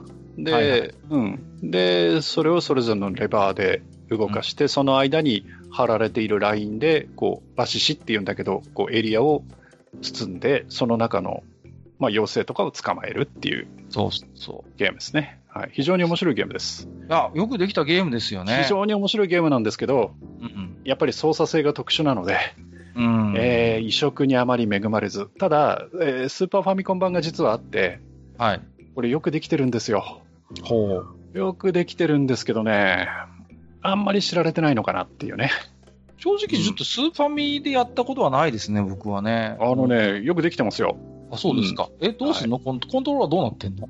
あのね、パッケージに、うんあの、ほら、それこそなん、なんて言いましたっけ、あの、よく昔あったの、あの、ファミコン、ファミコインじゃないんだけど、はいはい。あ、あいう感じで、、はいはい、はい。ああいう感じで、その、えー右側のボタンのところに上にこう、かぶせる、その十字キーの、こう、キャップみたいなのがついてくるんです。はいはいはいはい。あ、うんなるほどね。そう。じゃあ、わざわざ。でだから操作系は一つのパッドで、その、はいはいはい。まあ十字キーは十字キはい。ー。で、で、4つのボタンも十字キーとして使ってっていう操作系なるほなんですよ。どね、はいそうかそうか。うまく工夫しましたね。う んなるほど。いや、あのースーファミのね、リブルラブルは、うんあのー僕はおすすめだと思ってます。はい。ね、い今でも入手しやすければいいけれどもね。うん、意外とね、ちょっと調べてみたんですけど、中古の価格そんなに高くないので、そうですか。じゃあ、うん今でも十分遊べる。はい。もし興味を持たれてる方は。そうですね。うんあと、バラデュークはね、これまた難しいゲームでね、これは難しかった。う。うんん、パラデュークはね。自分がでかいんですよ。自分がでかくて当たりやすいんだ、これが。そうそうそうそう。あ最初はおおと思うんですけど、よくよく考えりゃ、これは難易度高いなってことになるわけでね。うんまあ、でもこうやって考えると、やっぱ、この頃のナムコは割と挑戦的な、でも面白いタイトルいっぱい出してたんだなと思いますよね。で、あれですよ、あの、ずいぶん後年になってから、あの、バラデュークの主人公って女の子なんですけど、そはいの女の子と、えーっと、ディグダグの主人公はいはいはい。が結婚して、えーミスタードリラーの堀進が生まれるっていうね。そうなんど実はうでもいいね、設定が後で付け加えられましてね。あれはもう完全に後付け設定ですよね。うんだってバラデュークの主人公はキッシーとタッキーって名前があったはずなんだもん、本当は。はね。そうそうそうそう。うんまあいいですけど、はい。ま あそう考えると、ディグダグやミスタードリラーもまあまあ、なかなかやっぱ動きには癖のあるゲーム。うん。ディグダグはね、ゲーセンで遊んだよ、これは。いや、面白い。いゲームですよ、あれもね。そううんプーカとファイナしたっけ？ううんん。そうそうそう。奥が深くてね。うん。結構いろんなテクニックがあってね。あるある敵が重な、敵が重なってるとね、あの、森でブスッと刺してももう一匹が迫ってきてさ、当たっちゃったりとかさ。うん ね。そういう時は一回一匹膨らますとちょっと動きが止まるから、その隙にね、こう、すり抜けたりとかね、うまく敵を分散させて、なんとか対処する。うん、で、確かそのナムコの中で、その、なんていうんですか、その攻略法みたいなものを、その作って、あれ、冊子かなんか出してんのかな？出してましたよね。でそれを作ったのが実は、あの、遠藤さんなんだよね。ああ、なるほど。うんはいはい。遠藤さんがナムコに入って、とにかく遊んだゲームが、あの、ディグダグなの、だったはずです。あれなんですよね。やっぱ岩の使い方がポイントなんですよね。いかに効率よくね。岩をね、使ってまとめて敵をやっつけるか。それでスコアが伸びますからね。なんかあれですよね。あの、2っていうのもありましたよね。こう、岩、あ島崩すやつね島崩すやつありますよね。うんうんありますありますそうそうそうそう、あれも遊んだなって記憶があります。はい。えっ、と、さくらさん。ずっと気になっていた椎茸カレー作ったけど、お、ルーをゴールデンカレー、過去辛口で作ったせいで美味しかった。悔しいって書いてます。いや悔しくなくていいんです。カレーうどんにしたら、カツオと椎茸の出汁がうまいこと合わさって、貝原ユーザーもこの顔ですっていうことで、うんはって顔してもらったのね。うんそうそうそう。椎茸入れると、あれですよ、2回目のカレーな、カレーうどんっていうのも、非常にこう美味になるということで、うんはい。と、流行れ、流行れと思って僕は。はい、次行きましょう。はい。はい、おかしいな。ゴールデンカレーってちょい高ですけど、やっぱ美味しいですよね。うちもゴールデンを扱う。ゴールデンとうちは最近はあれかな。コクマロか、えっ、と、バーモントブレンドするようにしてますけどね。うんうんうんまあ、大体そこはいそこんちのね、か味っていうのが、ありますよねあるあるある。やっぱりある。その何と何を、ね、最後ブレンドするああ、はいはいはい。すいません。申し訳ないです。えっと、ゲームボーイ風愚者級その2、マスター、私もマスターを真似て回してみました。今日もひなびた、ひなびたバーに行ったろ。マスター今日も来ましたよ。閣下。えーはい、いらっしゃい、マスター。なぜか記念気味のマスターということで、うん久しぶりに米子さんからまたファンアートをいただきましてね、私も楽しく拝見しましたけどもね。うんはい。あの、ゲームボーイ風ということで、今回ね、いただいてます。なぜか今、あの、米子さんのこの絵を開こうとしたら、ツイッターがあのセンシティブな内容を含んでますっていうき 警告が出ましたね。なんでや。どういうことですか？ふざけんなよ普通に開けてますけどね。うんうん、いいですね。ちゃんとこうゲームボーイ風の風味がしっかり出てるあたり。色味がそうなんだよね。色味がね、こんな感じのものね。はい。えー、ありがとうございました。はい。ということで、えー今回もたくさんの置き手紙ありがとうございました。と、愚者の宮殿では皆様からの置き手紙をお待ちしております。えー、と、詳しくは番組エンディングのご案内を、えーご参照ください。本日もありがとうございました。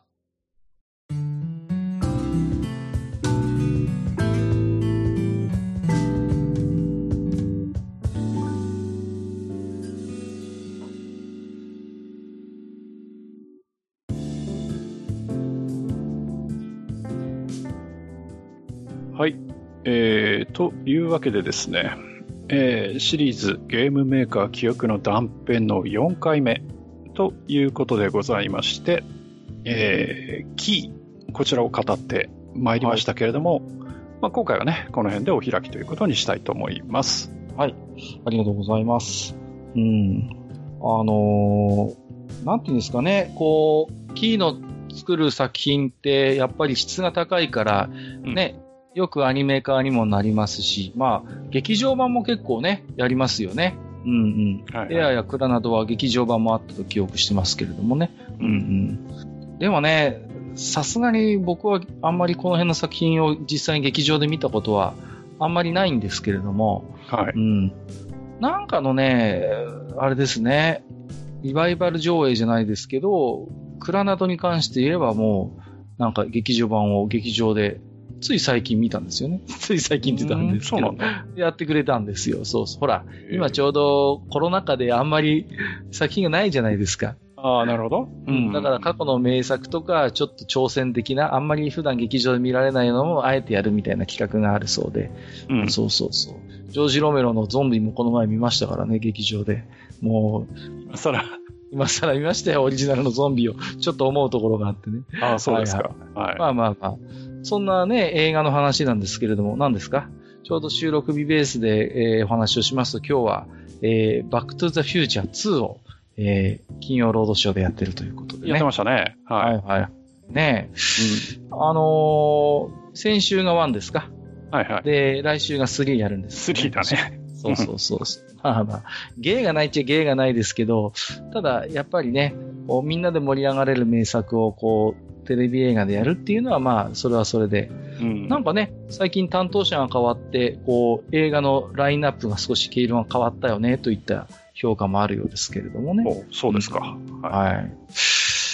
まあ、でももう、本当テレビ映で、テレビでやる映画のね、番組としては、ほぼ最後の通りに近くなっちゃってますからね。もう、我々のところなんて、ほら、テレ東も映らないじゃん。マスターのところテレ東映ります、映りますよ。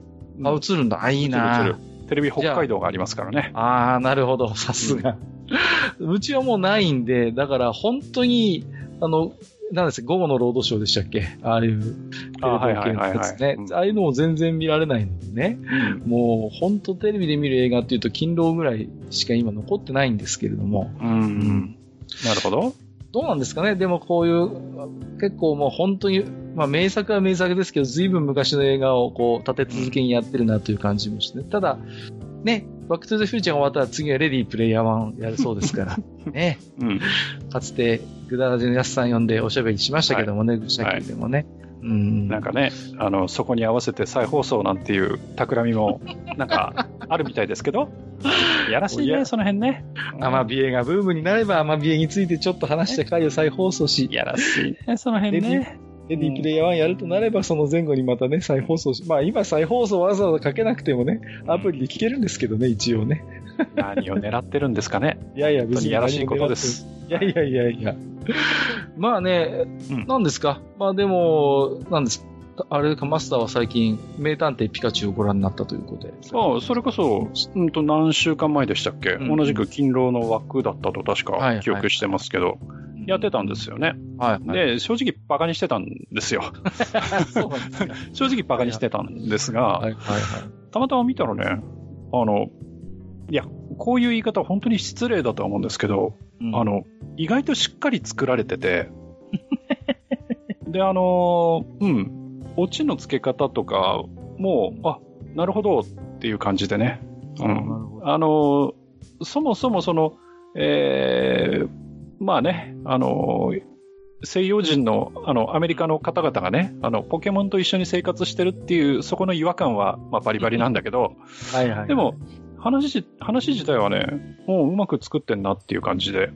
うんん。よ、良かったんじゃないですかね。うんああ、そうですか。はい。僕はね、そもそもポケモンをやったことがないんですよね。うん。ポケモン童貞なんですよ。うん ゲームのね、業界に身を置きながらいかがなものかとは思うんですけれども、はい。まあ、ちょっとね、そこまでマスターがおっしゃるなら、ちょっと、えー見てみよう。ちょうどまあ、ピカチュウというと今ね、劇場の方ではソニックやってるじゃないですか。はいはいはい。ねえ、ちょっとこっちの方は僕はちょっと近日中には見に行こうかなとは思思ってましたけど。なんかあの、僕は感じ取れなかったんですけど、はいあの、名探偵ピカチュウは本当にその、ポケモンシリーズをずっとやってきた人にとってみると、それこそあの、僕らにとってのレディプレイヤー1みたいな感じで、ああ、そうか。いろんなものがね、なんか散りばめられてるらしいんです。結構そう、イースターエッグ的なものがある。うん、そうそうそうう。んだから、こうやってる人ほどなんかニヤニヤ見れるらしいんですよね。ああ、いいですね。うんだからその辺はね、ちょっと楽しめないので、まあ、そうですね。悔しいっちゃ僕悔しいんですけど、もそうですね。うん、まあ逆にそれが楽しめるのが我々にとってのレディープレイヤー1ですからね。そうそうそうそう やっぱりそういう楽しみ方はまあね、世代によってそれぞれあるとは思うんですけれどもね。はい。はい。えー、ということで、えーと、次回の愚者の宮殿なんですけれども、はい。えーこれはね、前回から予告しておりました。えー、ということで、燃えるポーズ選手権、いよいよだということで、えーと、一応改めて説明をいたしますと、はい。えーと、部門が3つありまして、はい。えー実写特撮部門、うん。えーアニメ漫画部門、うん。えーゲーム部門ということで、はいえー皆さんが過去に楽しんできた、えーコンテンツの中で、これは燃えたぜと言える、あんなポーズ、こんなポーズ、えーぜひ教えてくださいということで、はい現在募集をしておりますけれども、そうですね。はい。はいあの、ツイッターでもいくつかもうすでにいただいておりますね。そうですね。はい。はいえっ、と、Gmail の方、Gmail、あ、今もう Gmail じゃねえんだ。あの、うんえー、E メールの方でも、あのー続々とめんどくさい、ね、いい意味でめんどくさい、はい、熱いごき手紙が続々登場しておりますけれども、はいはい、まだ。ね、全然間に合いますので、うんぜひ皆様ね、振るって、えー、こんなポーズに燃えたぜという皆さんのお話をね、聞かせていただければなと思っておりますよ。はい。ぜひ、あの、語り合いましょう。そうですね。はい。我々のね、知らない作品についてもいろいろ教えていただければ嬉しいなと思っております。はい。はい。えー、ということで本日もね、長時間にわたりましてお聞きくださりましてありがとうございました。えー、ここまでお相手をさせていただきましたのは、えー、私こと、えー、先日久しぶりに、えー、他の番組に呼ばれて喋ってきたんですけれども、えー、トーク支配率で初めて負けたかもと言われてしまって、どんだけ遠慮はないんだ、このポッドキャスターはという批判が怖い閣下と、はい。えー、私こと、それを聞いて、え聞くのをやめた埴輪でした。本日もご聴取いただきましてありがとうございました。ありがとうございました。